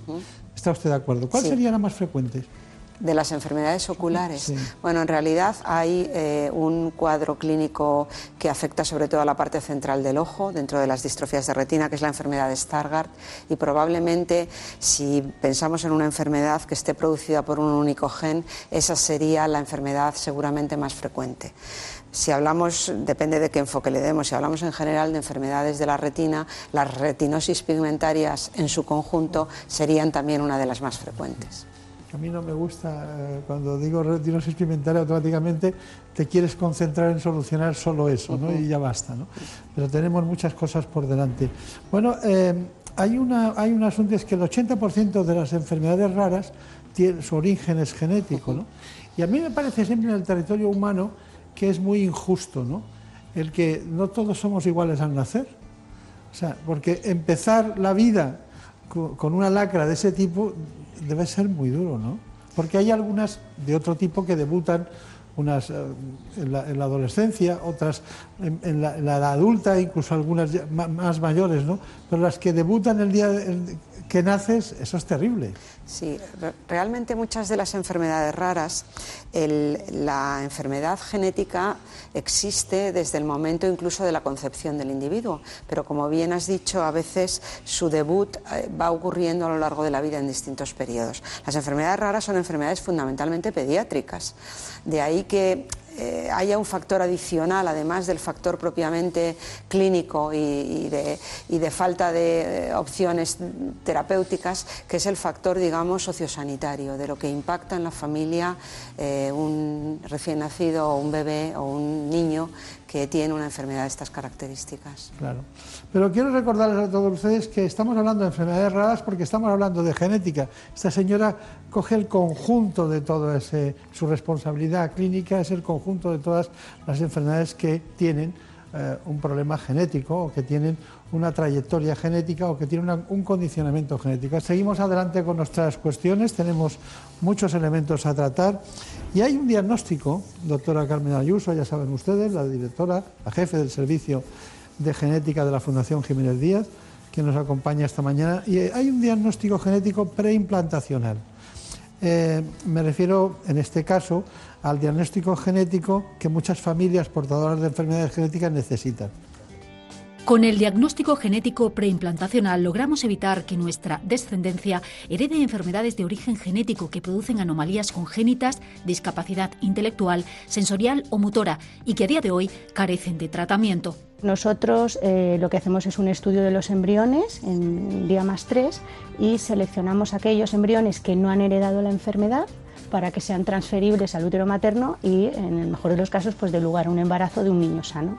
Pero antes de establecer un diagnóstico genético preimplantacional con el que seleccionar embriones sanos, las parejas que acuden al servicio de genética de la Fundación Jiménez Díaz deben cumplir con una serie de requisitos. Uno de los criterios para hacer un diagnóstico preimplantacional es que se trate de una enfermedad grave. Otro criterio es que sea de inicio precoz y otro criterio es que no haya una cura a día de hoy. Puede darse el caso de que hay alguno de los tres requisitos que eh, no esté claro si realmente lo cumple o no y entonces lo que se hace es que el caso es evaluado por la Comisión Nacional de Reproducción Humana Asistida. Si son aptos para iniciar el proceso, los especialistas en reproducción asistida determinarán si existe o no causa de infertilidad y los médicos genetistas estudiarán la patología de la que son portadores los padres, así como al resto de los miembros de la familia de ambos. Una vez que el estudio de informatividad es apto y nos permite identificar qué región cromosómica es la que porta, está asociada o no a la enfermedad, pues entonces ya empezarían con lo que es la estimulación ovárica y todo lo que es una preparación de un ciclo de de fecundación in vitro. Tras la fecundación y obtenidos los embriones, comienza el trabajo de selección genética. Los embriones que hayan eh, llegado a ese día más 3 y tengan una morfología apta, pues entonces son los que desde el laboratorio de embriología van a biopsiar, les van a quitar una célula y esa célula es la que nos dan a nosotros. En esa célula es en la que hacemos todo el estudio genético que necesite cada caso. Y en función de esos resultados diremos qué embriones son los que han heredado o los que no han heredado esa patología y por lo tanto cuáles son aptos para hacer una transferencia o no. Si el embarazo llega a término, los descendientes estarán libres de las alteraciones genéticas o cromosómicas de sus padres. Eh, está explicado con el, diríamos, con el, con el trayecto que nos han indicado ustedes en la Fundación Jiménez Díaz, pero ¿qué le parece este, este tema? Bueno, es, un abordaje que produce eh, en principio un poco de sorpresa y perplejidad, pero que ya se ha instalado en nuestra práctica clínica y los pacientes, las parejas que son portadoras de este tipo de patologías conocen bastante bien. Y desde luego todos nuestros colegas que tienen que tratar este tipo de enfermedades y también las unidades de reproducción asistida de todo el país. Es decir, forma parte de nuestra actividad clínica ya no como una cosa excepcional, sino como una em, opción reproductiva que tienen las parejas que tienen una enfermedad eh, hereditaria. Bueno, este es un asunto, pero em, hemos leído varias veces eh, cuestiones relacionadas con el diagnóstico molecular. ¿Qué es el diagnóstico molecular? Bueno, nosotros nos gusta más decir diagnóstico genético. Molecular es la herramienta que utilizamos para llegar a diagnosticar una enfermedad genética. Eh, y tenemos diversas mm, herramientas. Algunas son la secuenciación de una región del genoma, otras veces la secuenciación simultánea de muchas regiones del genoma. En otras ocasiones queremos ver si hay pérdidas o ganancias de material genético. En fin, utilizamos distintos abordajes dependiendo del tipo de problema que esperamos encontrar. Todo ese conjunto de técnicas forman parte del diagnóstico molecular o diagnóstico aproximación, eh, digamos, en el laboratorio a un problema genético. Claro. Y, y, entonces ustedes con ese trabajo hacen un consejo genético. Efectivamente, primero llegamos a intentar establecer cuál es la causa genética de la enfermedad no siempre lo conseguimos porque no todas las enfermedades las podemos, podemos identificar las causas, pero cuando la hemos identificado, a continuación eh, le mm, entregamos el informe al paciente en una consulta especial que se llama de consejo genético, donde interpretamos ese resultado y le explicamos al paciente cuáles son eh, los distintos riesgos a los que se enfrenta y cuáles serían las distintas opciones reproductivas, de seguimiento clínico, terapéuticas, etcétera, que tiene ante ante esa patología en particular y ante, esa, ante ese diagnóstico genético. Hay estructuras digestivas como el colon, estructuras que eh, tienen eh, a veces eh, patologías que incluso tienen nombre propio, ¿no? algunas poliposis, tal, que de repente usted dice, esto será un cáncer, casi inexorablemente. ¿no? En ese caso, ¿qué hacen con el paciente? Bueno, yo eh, eh, me encanta mm, que me hagas esa pregunta porque es, la respuesta no es sencilla y a veces produce confusión. La primera cuestión es que digamos, hay cánceres, la mayoría de ellos, que aparecen porque ocurre una mutación en la célula de ese tejido y la persona no la tenía de nacimiento y por tanto no la va a transmitir a su familia. Y esto pertenece más al ámbito de los patólogos, de las personas que estudian estos procesos. Hay un pequeño porcentaje de casos, sin embargo, que son eh, causados por una predisposición familiar. Y en esos casos es en los que más nosotros nos estamos enfocando en los servicios de genética. En estos casos, cuando identificamos identificamos esa causa, lo que hacemos es eh, mm, transmitir al paciente que, tiene ese riesgo, que otras personas de su familia podrían tenerlo y ponerle en manos de un seguimiento especializado, de nuestros colegas especialistas de otros ámbitos, los oncólogos, los cirujanos de digestivo, los digestólogos, etcétera. Ustedes podían ser perfectamente oncólogos clínicos con el diagnóstico genético en la mano, pero, pero tendrían que no aprender, pero manejar eso que nosotros llamamos la verdad soportable, ¿no? Mm. Bueno, la verdad es que el abordaje de estos pacientes es complejo y multidisciplinar. Y afortunadamente, en los equipos que tratamos a estos pacientes, hay especialistas que han desarrollado conocimiento y habilidades para abordar estos distintos aspectos. Los oncólogos abordan magistralmente lo que les concierne y nosotros la parte que nos corresponde del consejo genético. Bueno, hay un cáncer, por tanto, que es hereditario, por decirlo de alguna manera. Hemos hecho un informe, en él ha participado Fiona Blanco Kelly, eh, tiene un nombre que me hace gracia porque parece de Florida o de...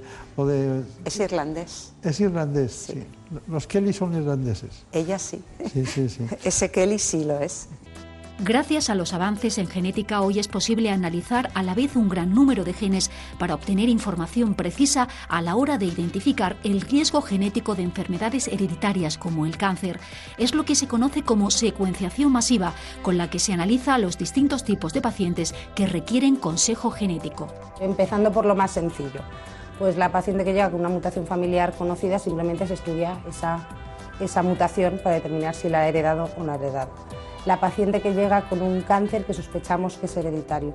Esa paciente lo que se hace es un estudio a través de un panel dirigido de genes en donde se estudian específicamente los genes que predisponen a su tipo de cáncer. Se miran esos genes y se analiza si hay algún cambio en alguno de ellos que sea causal o de predisposición de cáncer. El cáncer es una enfermedad multifactorial, es decir, se origina por factores genéticos y ambientales.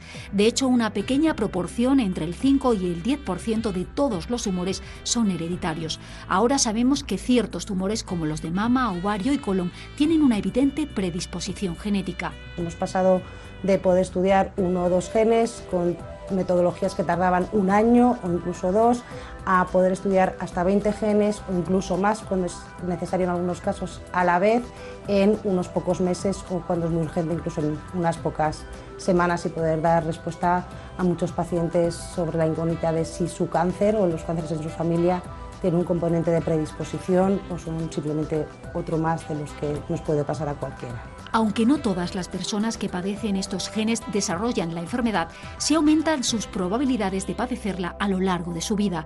Por ello, los especialistas del Servicio de Genética de la Fundación Jiménez Díaz trabajan para identificar a aquellas familias con posibles cánceres hereditarios. Un paso muy importante, ya que sus miembros, al estar sometidos a controles periódicos, tienen la posibilidad de prevenir la enfermedad o de detectarla a tiempo. Bueno, pues es muy interesante toda la actividad que llevan a cabo ustedes. Son gente muy joven todas, ¿no? Afortunadamente, sí. Y muchas mujeres hay en la genética. Sí, así es. En, eh, en realidad la sanidad es una profesión bastante femenina en estos momentos bueno, en sí, nuestro sí, país. Eso está claro, eso está claro. Pero más en algunas especialidades, Sí, más, más que en otras. Quería preguntarle por un, un- un grupo de, de patologías que son las enfermedades y genéticas, que son las neurosensoriales. ¿Me, puede, ¿Me puede decir algo de este asunto? Bueno, hay bastantes eh, patologías que producen, que conducen a pérdida de la visión en sentido general o pérdida de la audición que tienen una base genética. Antes mencionábamos las- la retinosis pigmentaria, la enfermedad de Stargardt, pues este tipo de patologías o la neuropatía óptica de Leber, por ejemplo, este tipo de enfermedades, pues eh, la verdad es que mm, con mucha frecuencia tienen un componente genético y tienen la peculiaridad de que eh, el, el número posible de genes que pueden producir un cuadro clínico prácticamente idéntico es muy alto. Así que el diagnóstico genético con las técnicas nuevas de genómica nos han ayudado mucho. Yo creía que las enfermedades hereditarias neurosensoriales no solo afectaban a la parte ocular, sino que también podía haber óticas o las así hay, ¿no? es, así es. Sí. Ese es el otro aspecto, digamos, de, de complejidad de estas enfermedades. No solo la heterogeneidad, sino que también en un 15 a 20% de los casos puede afectar a otros órganos y aparatos. En primer lugar, en efecto, el oído, pero también a veces pueden asociarse a enfermedades neurológicas, discapacidad intelectual, obesidad, etcétera. Bueno, en homenaje a usted y sobre todo a su departamento, a su servicio, eh, hemos querido trabajar en profundidad las enfermedades genéticas oculares y hemos preparado este informe. Alrededor de un 15% de las enfermedades oculares tienen un componente genético. Es el caso de la degeneración macular, el glaucoma, la distrofia de retina y otras menos frecuentes como la retinosis pigmentaria. El Servicio de Genética de la Fundación Jiménez Díaz, que recibe pacientes de toda España con patologías genéticas de origen oftalmológico, ha diagnosticado más de 4.000 casos de distrofia de retina. A nivel de oftalmogenética somos centro de referencia, casi prácticamente a nivel nacional y recibimos muchos tipos de patología oftalmológica hereditaria, siendo la, la principal las distrofias de retina. Los pacientes vienen y se les explica el estudio genético que se va a realizar, que puede ser un poquito más dirigido cuando son casos de retinosis pigmentaria sin ningún otro tipo de patología y unos 136 genes, a estudios más ampliados cuando el diagnóstico clínico, los antecedentes familiares son un poco más complejos, en el que ya cubrimos hasta 200, casi 250 genes de distrofia de retina. Una evaluación exhaustiva de cada paciente que es sometido al análisis de los genes implicados en la patología que se sospecha padece, lo que se conoce como un análisis genético de exoma. Por ejemplo, en este caso sería un paciente en el que le estamos analizando 136 genes, aunque tengamos la información de los 4.500 que, que hemos analizado. Y de todos estos genes, pues nosotros vemos que tenemos muchas variantes. Algunas eh, serán benignas y por lo tanto no asociadas a patología y otras sí. De forma que eh, con toda esta información, nosotros buscando en bases de datos, en literatura y, en- bueno, y otros programas de predicción que utilizamos, eh, hacemos filtros para identificar la mutación en concreto. Conocer las bases genéticas de las patologías oculares hereditarias ha permitido avanzar en su comprensión y tratamiento, incluso evitar que sean transmitidas a los descendientes. Si están en edad reproductiva, siempre les vamos a hablar de la posibilidad de evitar la, la transmisión, incluso cuando la transmisión no es 50% de riesgo, sino que a lo mejor existe un riesgo de que si la pareja es portadora podrían tener un, hijo afecto, se hacen estudios de portador en las parejas y si hay un riesgo, pues se puede siempre evitar la transmisión. En el futuro y gracias al diagnóstico genético se podrán tratar patologías responsables de pérdida severa de visión que hoy no tienen cura. Entre tanto, pacientes, investigadores, genetistas y oftalmólogos colaboran para encontrar las causas de las enfermedades oculares hereditarias y desarrollar nuevos tratamientos gracias a los numerosos ensayos clínicos. Me da miedo, me da miedo que desde el punto de vista divulgativo eh, genere un boom de muchas personas que dicen, tienes que mirarte, este momento que nos tienes que mirarte, no vayas a tener algo de eso que dices, ¿no? Porque, claro, en el global de la población, después de todo lo que hemos hablado, hay mucha gente que tiene algo que puede salir en cualquier momento, porque pensemos en colon, en mama, en ovarios, mm. eh, que también tienen sus, sus diagnósticos genéticos, ¿no? Con probabilidad de cáncer hereditario. Afortunadamente para el cáncer hay muchos programas a nivel de las distintas comunidades autónomas que han establecido criterios, digamos, eh, de alarma o de alerta que permiten identificar desde atención primaria y todo el, proceso sanitario asistencial qué casos son los que realmente pueden tener un riesgo. Así que hoy en día eh, las personas que tengan ese temor pueden ir directamente a su médico de atención primaria y plantearles por qué tienen ese miedo y los médicos de atención primaria están perfectamente capacitados para identificar los casos de riesgo y remitirlos, si lo son, a los equipos especializados. O sea que hoy en día sí que existe el sistema para abordar este problema en particular. Antes de ir a las conclusiones, no puedo. ¿A, usted le interesa todo el tema de la farmacogenética o farmacogenómica? Sí, sí, me interesa. ¿Lo trabajan ustedes? Sí, eh, hemos tenido algunos proyectos de investigación en ese área y esperamos poder tener pronto uno de análisis farmacogenéticos. ¿Usted cree que en su hospital eh, o en su centro, que es, siempre ha sido referencia en España, ¿no? la Fundación Jiménez Díaz, eh, ¿usted cree que, que, ese, apartado podría ir a otro departamento, al departamento de de farmacología o de farmacia hospitalaria? Bueno, el, abordaje, digamos, analítico y la interpretación de los datos en este área eh, está, es, muy diverso según los diversos centros sanitarios. Eh, si uno ve el mapa de España, se da cuenta que en unos sitios corresponde a la farmacia hospitalaria, en otros al departamento de farmacología clínica, en otros al departamento de genética. En estos momentos, en mi institución en particular, el departamento de farmacia, con quien colaboramos mucho, y el área de farmacología clínica no tiene un desarrollo específico para hacer estas pruebas analíticas, con lo cual eh, ellos están encantados de que nosotros les podamos ayudar en esa tarea. Pero si eventualmente ellos lo quisieran desarrollar pues, y tuvieran las herramientas, pues probablemente no habría ningún inconveniente. Pero en el escenario concreto de nuestra institución eh, lo hacemos nosotros, cosa que podría ser distinta en, otros, en otras instituciones. Bueno, cuando a mí me preguntan quién me tiene que operar de desviación de tabique, eh, un cirujano plástico o lo tiene que hacer un otorrino, yo digo siempre que el que lo sepa hacer. Exactamente. Que eso es justo lo que usted ha dicho. ¿no? Bueno, eh, conclusiones. Bueno, el, yo lo primero que quiero reflejar es que esto que este pequeño paseo que hemos dado por, nuestro departamento y por algunas de las opciones que, da la genética hoy en día para la asistencia clínica es el resultado del trabajo de muchísimos profesionales. Eh, en primer lugar, de los profesionales de mi propio departamento, ahora son cuarenta y tantas personas, pero a lo largo de los años eh, podría decir que han sido un par de centenares de personas las que han pasado por nuestro servicio, algunas más tiempo, otras menos tiempo. Eh, y además la colaboración multidisciplinar con los otros servicios ha sido imprescindible. No se puede avanzar en este terreno sin contar con la colaboración de otros colegas y también la colaboración de otros especialistas y otros colegas de genética y otras especialidades de toda España. Eh, quiero, quiero, recalcar esta labor colectiva y multidisciplinar. Sin eso no se llega a, ninguno, a, ningún objetivo. Y nosotros que hemos tenido la suerte de contar con todas esas eh, colaboraciones y de ser partícipes de ellas, hemos podido pues, eh, colaborar modestamente en algunos hitos. Por ejemplo, pues ayudar a reconocer las causas de, algunos, de algunas enfermedades, identificar incluso algunos genes y en general conocer las bases fisiopatológicas de enfermedades hereditarias. Además, hemos colaborado en, eh, poner en práctica clínica el diagnóstico, acercarlo a los pacientes y a los otros colegas para muchas enfermedades, para todas las enfermedades raras de las que hoy en día se conoce su base genética.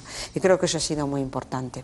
Y, también hemos podido mm, poner nuestro granito de arena en algo mm, que creo que es de mucha importancia y es analizar los aspectos bioéticos de nuestra práctica. Esto es algo que es una asignatura pendiente y que constantemente tenemos que, revisar y en la que también hemos eh, tenido la suerte de, tener muchas colaboraciones y eso nos ha ayudado a avanzar y, a ver las cosas desde otra óptica, no solo desde la meramente científica. Y, por último, pues el poder organizar todo esto y avanzar eh, tengo que agradecer a todas las personas de gestión de mi institución eh, que me han permitido, me han, puesto en las manos herramientas muy potentes de gestión, de recursos, etcétera, para poder dar el paso, lo que yo suelo decir, el salto de la genética a la genómica, que ha sido un salto muy importante y que lo, lo hemos podido hacer en nuestra institución. En Estados Unidos harían lo mismo, seguro. Hace falta, de todas maneras, mucho dinero, mucho dinero, para financiar los proyectos que ustedes llevan, llevan en marcha. Pero al final, al final ese es el gran beneficio de, los impuestos que pagamos para que la población tenga más calidad de vida, porque me ha faltado una pregunta, la influencia que tiene esos conocimientos en la calidad de vida de los ciudadanos, ¿qué me la puede decir? Sí, bueno, en, eh, los estudios que han hecho, por ejemplo, la Federación de, Pacientes con Enfermedades Raras mm, han demostrado que existe un antes y un después desde que tenemos la posibilidad de acercar estas herramientas para su, para su estudio. ¿no?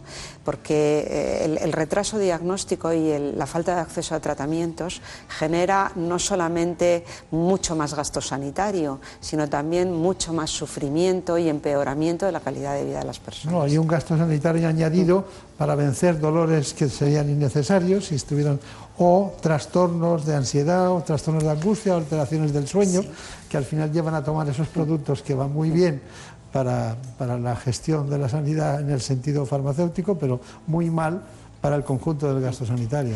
Quería, quería hacer una puntualización también de algo que, que, he omitido y sería imperdonable que no dijera. Y es que ha hecho mención a la participación de los impuestos de los ciudadanos en financiar estos proyectos. Es fundamental la ayuda que hemos recibido por parte de los financiadores públicos y privados, pero fundamentalmente públicos, a través del Instituto de Salud Carlos III, del Ministerio de Sanidad, del Ministerio de Ciencia, que ha financiado muchos de estos proyectos. Bueno, que sea muy feliz, que tenga mucha suerte. Ha sido muy difícil que estuviera aquí por la cantidad de, trabajo y experiencias y demandas que tiene, pues eso lo agradecemos mucho. Muchas gracias. Gracias. Y a todos ustedes ya saben, la genética es lo que somos. Muchas gracias.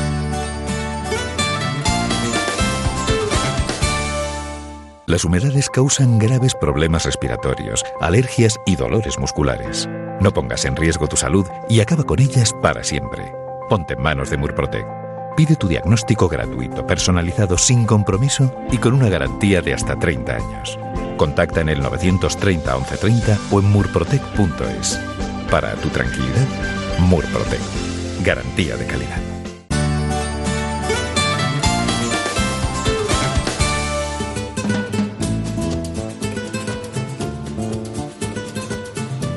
Ha llegado el momento de conocer lo que publican nuestros compañeros de La Razón en ese suplemento de A tu Salud. Saludos desde La Razón. Esta semana en A tu Salud nos hacemos eco de la epidemia de sarampión que se expande por Europa. España, gracias a sus coberturas vacunales, está protegida y, sin embargo, no deja de mirar cómo Francia e Italia ponen medidas ante el disparo de casos. Francisco Villarejo, neurocirujano del Hospital La Luz, nos ofrece las claves para una intervención de espalda sin apenas efectos y sin descuidar la alta eficacia. También hablamos de las nuevas unidades de obstetricia que permiten partos más naturales y humanizados, pero sin descuidar la seguridad. El doctor Moisés Amselén nos desvela cómo podemos darnos retoques médicos estéticos sin perder la naturalidad del rostro y la figura. En la contra, nuestro corresponsal en Berlín entrevista a José Carreras por un premio que Alemania le ha otorgado gracias al esfuerzo investigador de su fundación. Estos son solo algunos de los contenidos. Encontrarán más información en las páginas del suplemento a tu salud y durante toda la semana en nuestra página web www.larazón.es barra a tu salud. Sin más, que pasen una feliz semana.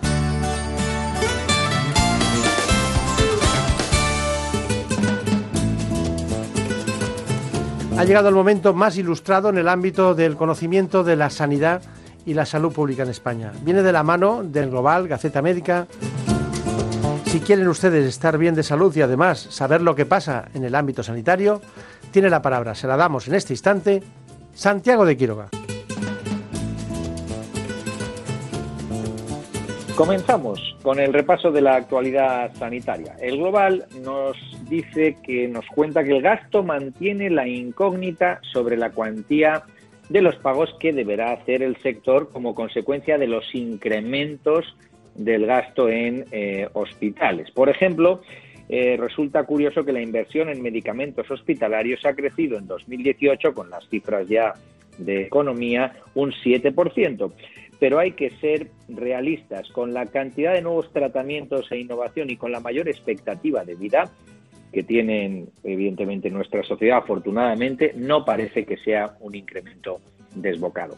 Seguimos con economía y es que el Global nos cuenta que eh, la situación de revertir el copago similar a la anterior, al famoso Real Decreto de los copagos, pues parece que no es una medida muy solidaria. en otras palabras, quiere decir que eliminar el copago de pensionistas podría traer más desigualdad.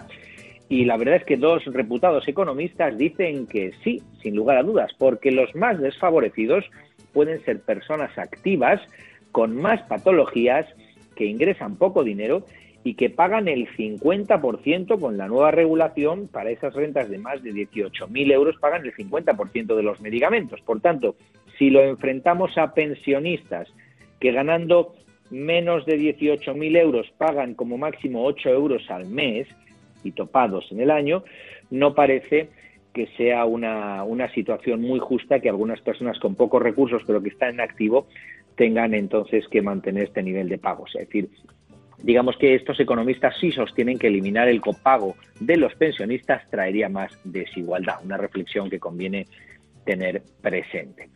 Y nos vamos a la farmacia con una ocurrencia, según algunas instituciones farmacéuticas como la CEFAC, que han visto en algunos de los programas. En este caso, apenas tres días eh, a falta de las, de las elecciones que se celebrarán pues mañana, pues en uno de los programas electorales eh, llama la atención la presencia de una propuesta para entregar medicamentos a través de correos y nos ha hecho esperar la, reacción de las instituciones. La CEFAC y su presidente Jesús Carlos Gómez dice que esa ocurrencia que, se que está en el programa del Partido Socialista destruiría el sistema farmacéutico y acabaría con la atención farmacéutica y con la humanización, ya que hay farmacias en pueblos pequeños y evidentemente lo que hay que hacer es estimular que esas farmacias sean viables. Nos vamos a la semana de la inmunización, ya que farmacéuticos y médicos, nos cuenta Gaceta Médica, abren la puerta a la colaboración asistencial. A propósito de la inmunización, nos viene la información de que las vacunaciones de gripe en boticas de Inglaterra aumentaron un 6%, ya se unen a las de Francia, que también están utilizando a las farmacias para realizar las labores de vacunación, algo que en España todavía no se plantea. Y nos comenta también el Global que 45 instituciones unen fuerzas para mejorar las tasas de vacunación. Y nos despedimos con un dato, y es que los casos por el virus del sarampión se triplican en Europa desde 2016. ¿La razón? Bueno, pues esos esos núcleos de entidades que de personas que en un momento deciden no vacunarse y que evidentemente están haciendo que una enfermedad que estaba prácticamente erradicada vuelva de nuevo. Así que hay que vacunarse y lo recordamos tras la semana de la inmunización. Y eso ha sido todo. Disfruten del fin de semana. Hasta la semana que viene. En buenas manos. El programa de salud de Onda Cero. Dirige y presenta el doctor Bartolomé Beltrán.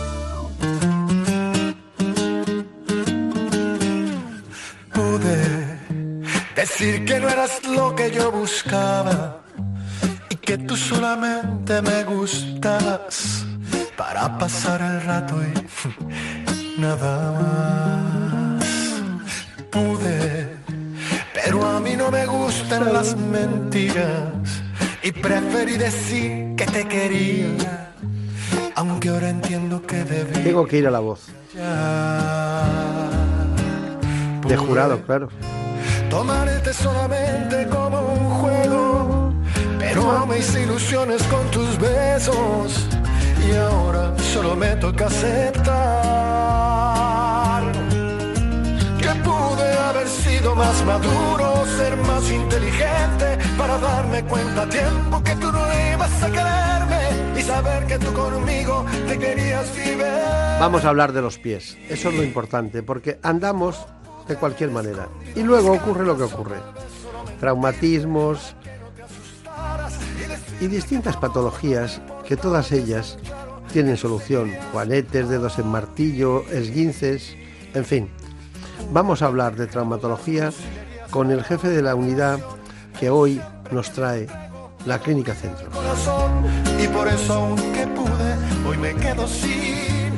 Se trata del doctor Ramón Navarro.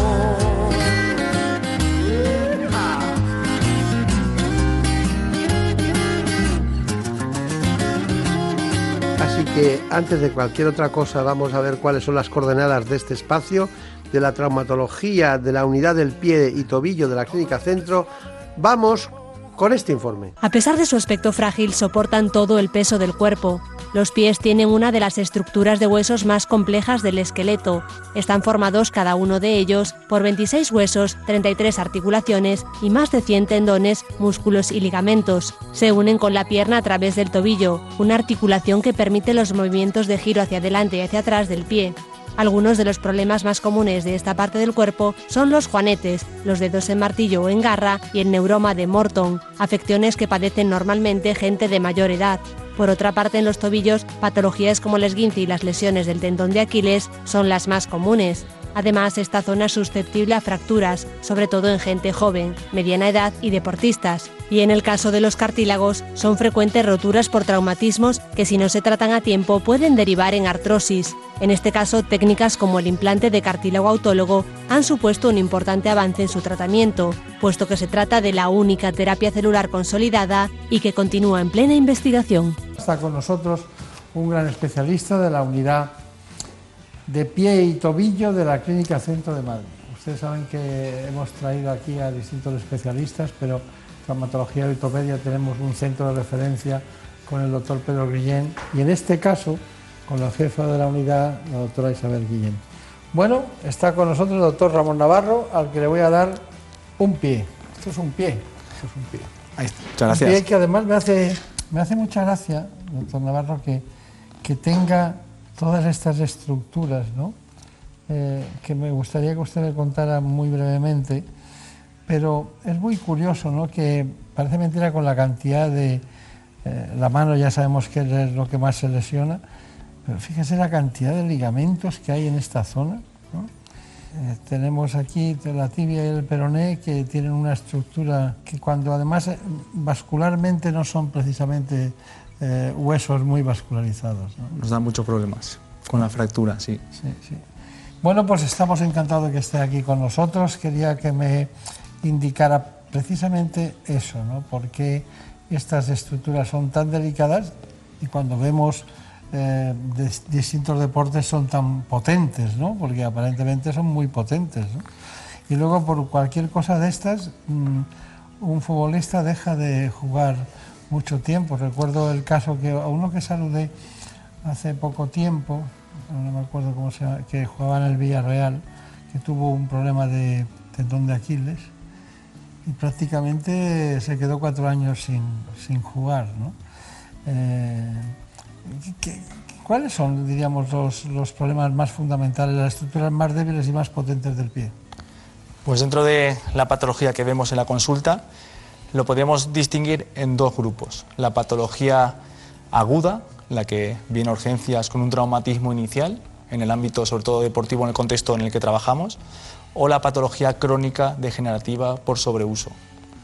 En ese sentido, eh, una de las lesiones más eh, frecuentes en el ámbito deportivo es el esguince de tobillo y sobre todo que un esguince de tobillo, sabemos que un 20% de todos los que vemos en urgencias van a tener una mala evolución inicial, a pesar de un tratamiento conservador.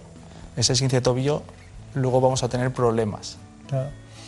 Me decía Salvador Espín, que es nuestro eh, gran realizador por, por, la comunicación interior, que era Cazorla el jugador. Yo le, le, vi hace un tiempo que jugaba en el Arsenal y ahora sigue jugando en el Villarreal. Y estuvo cuatro años. Y algún amigo que ha tenido...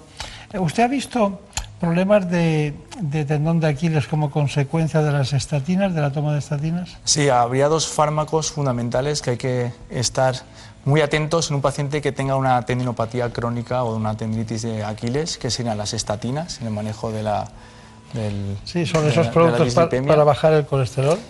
Y por otro lado, ciertos antibióticos, que son las quinolonas, que eso tenemos que estar muy atentos en cuanto a la pauta y en cuanto a, un paciente con una patología previa de tendón de Aquiles, podríamos decir que son eh, antibióticos contraindicados. Seguimos con nuestro tema, que es concretamente la unidad del pie y el tobillo de la Clínica Centro de Madrid, en la que estamos viendo las patologías más frecuentes.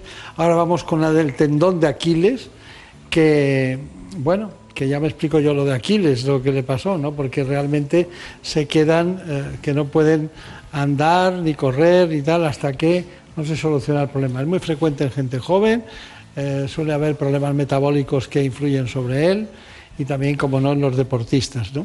Eh, tiene difícil solución en muchas ocasiones.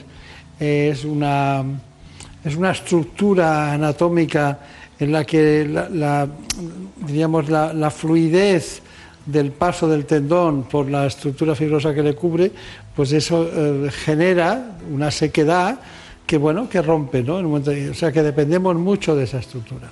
Una de las técnicas de imagen que emplean en la clínica centro para este tipo de lesiones es la ecografía.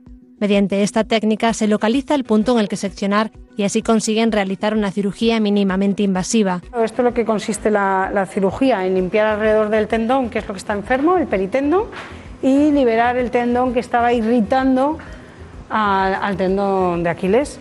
Gracias a la ecografía, los especialistas pueden ver con claridad la morfología del tendón de Aquiles e intervenir directamente en ella. Bueno, las tecnologías llegan a todos los órganos y aparatos, también al tendón de Aquiles. Doctor Ramón Ramarro, eh, ventajas, inconvenientes, eh, situaciones, eh, lo más fácil, lo más difícil de este tipo de intervenciones.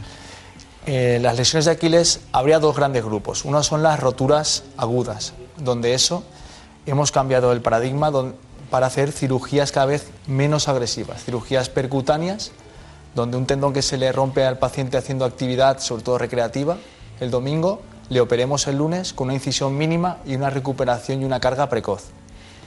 El otro gran grupo son las patologías crónicas, las tendinitis, donde aquí sí que tendríamos que decir una cosa muy importante que es el uso indiscriminado de los antiinflamatorios no esteroideos, los típicos antiinflamatorios, en las patologías agudas.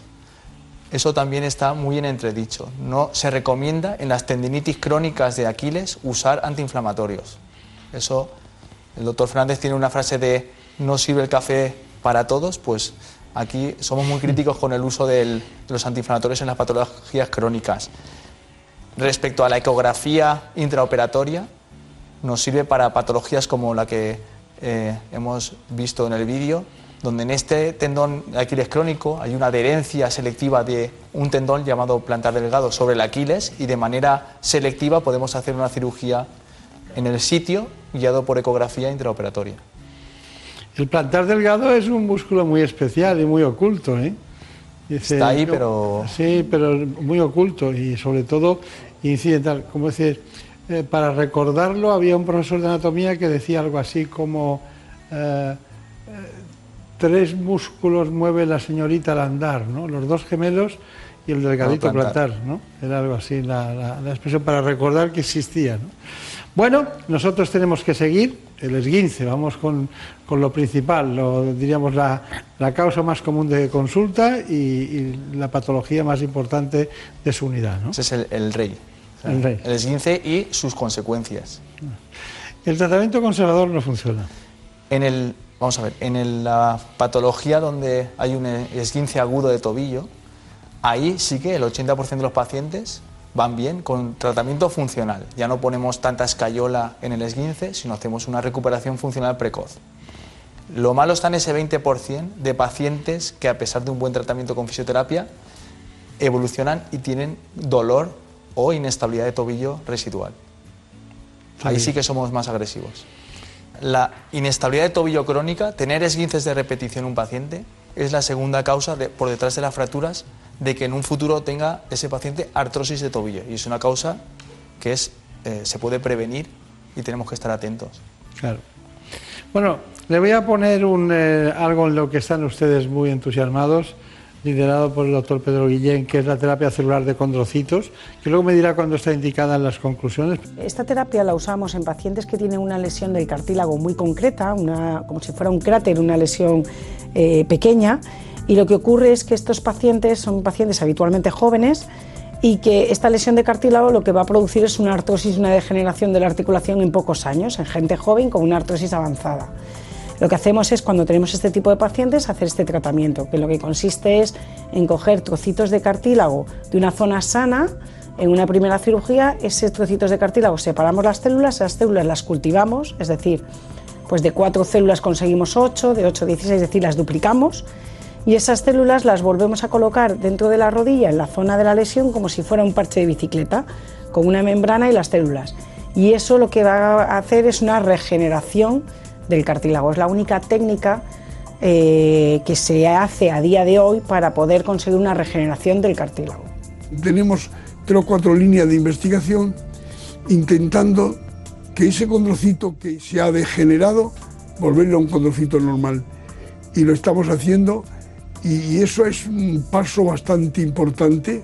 Ya lo hemos hecho en animales pequeños, pasamos ahora a animales mayores y estamos convencidos de que mm, va por lo menos a retrasar mm, la involución hacia una artrosis de, un grupo celular, en este caso el cartílago. Bueno, eso es lo que opina el doctor Pedro Guillén. Bueno, ¿cuál es su conclusión de todo lo que hemos visto? Pues volviendo a la patología de pie tobillo global, que lo importante en el ámbito deportivo es la prevención. Y a nuestros pacientes le decimos una frase que es que tiene que estar en forma para hacer deporte y muchas veces los pacientes no están condicionados para hacer cierto tipo de deportes que van a llevar lesiones por sobreuso en el tendón de Aquiles, en la fascia plantar y una vez llegado al punto patológico, si no mejora, sí que entramos los traumatólogos con la cirugía. Pero la cirugía sería el último elemento de un eslabón donde el tratamiento preventivo y funcional sería el principal. Claro, claro. Bueno, pues ha sido un placer tenerle con nosotros, doctor Ramón Navarro. Muchas gracias. Usted representa un conjunto de profesionales que trabajan en la Clínica Centro en esta unidad y la doctora Isabel Guillén en otros menesteres esta mañana importantes, moral y afectivamente, pues eh, ha, decidido que a mí me gusta eso de, que se pueda delegar en personas el trabajo, siempre y cuando haya un hilo conductor. ¿no? Así que le damos las gracias a ella, a la Clínica Centro, y a usted, por supuesto, por estar con nosotros para contarnos estas patologías. Muchas gracias, hasta pronto. Gracias. Muy bien, pues seguiremos aquí, ya saben, como siempre, hablando de salud. En buenas manos el programa de salud de Onda Cero. Dirige y presenta el doctor Bartolomé Beltrán. Por un beso tuyo, contigo me voy. No me lo pregunto, contigo me voy. Que se me fue del alma. Contigo nos gusta, nos gusta esta canción para irnos y volver la semana que viene. Porque irnos con un beso tuyo es como irse con el agradecimiento de nuestros oyentes. Y es que es lo que buscamos cada semana, que ustedes comprendan mejor los problemas de salud. Les recuerdo que ha sido posible este espacio gracias a Marta López Llorente en la producción y a Daniel Solís en la realización. Los contenidos proceden del programa ¿Qué me pasa, doctor? que emitimos en la sexta. Ya saben, dentro de un rato, a las 9 de la mañana en la sexta, ¿qué me pasa, doctor? es otra manera de ver la salud. Me refiero al mundo audiovisual.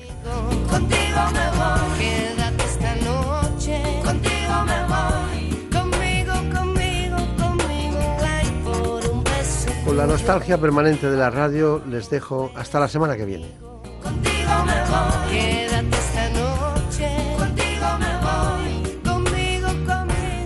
háganme el favor de ser felices. Por un beso tuyo, contigo me voy. No me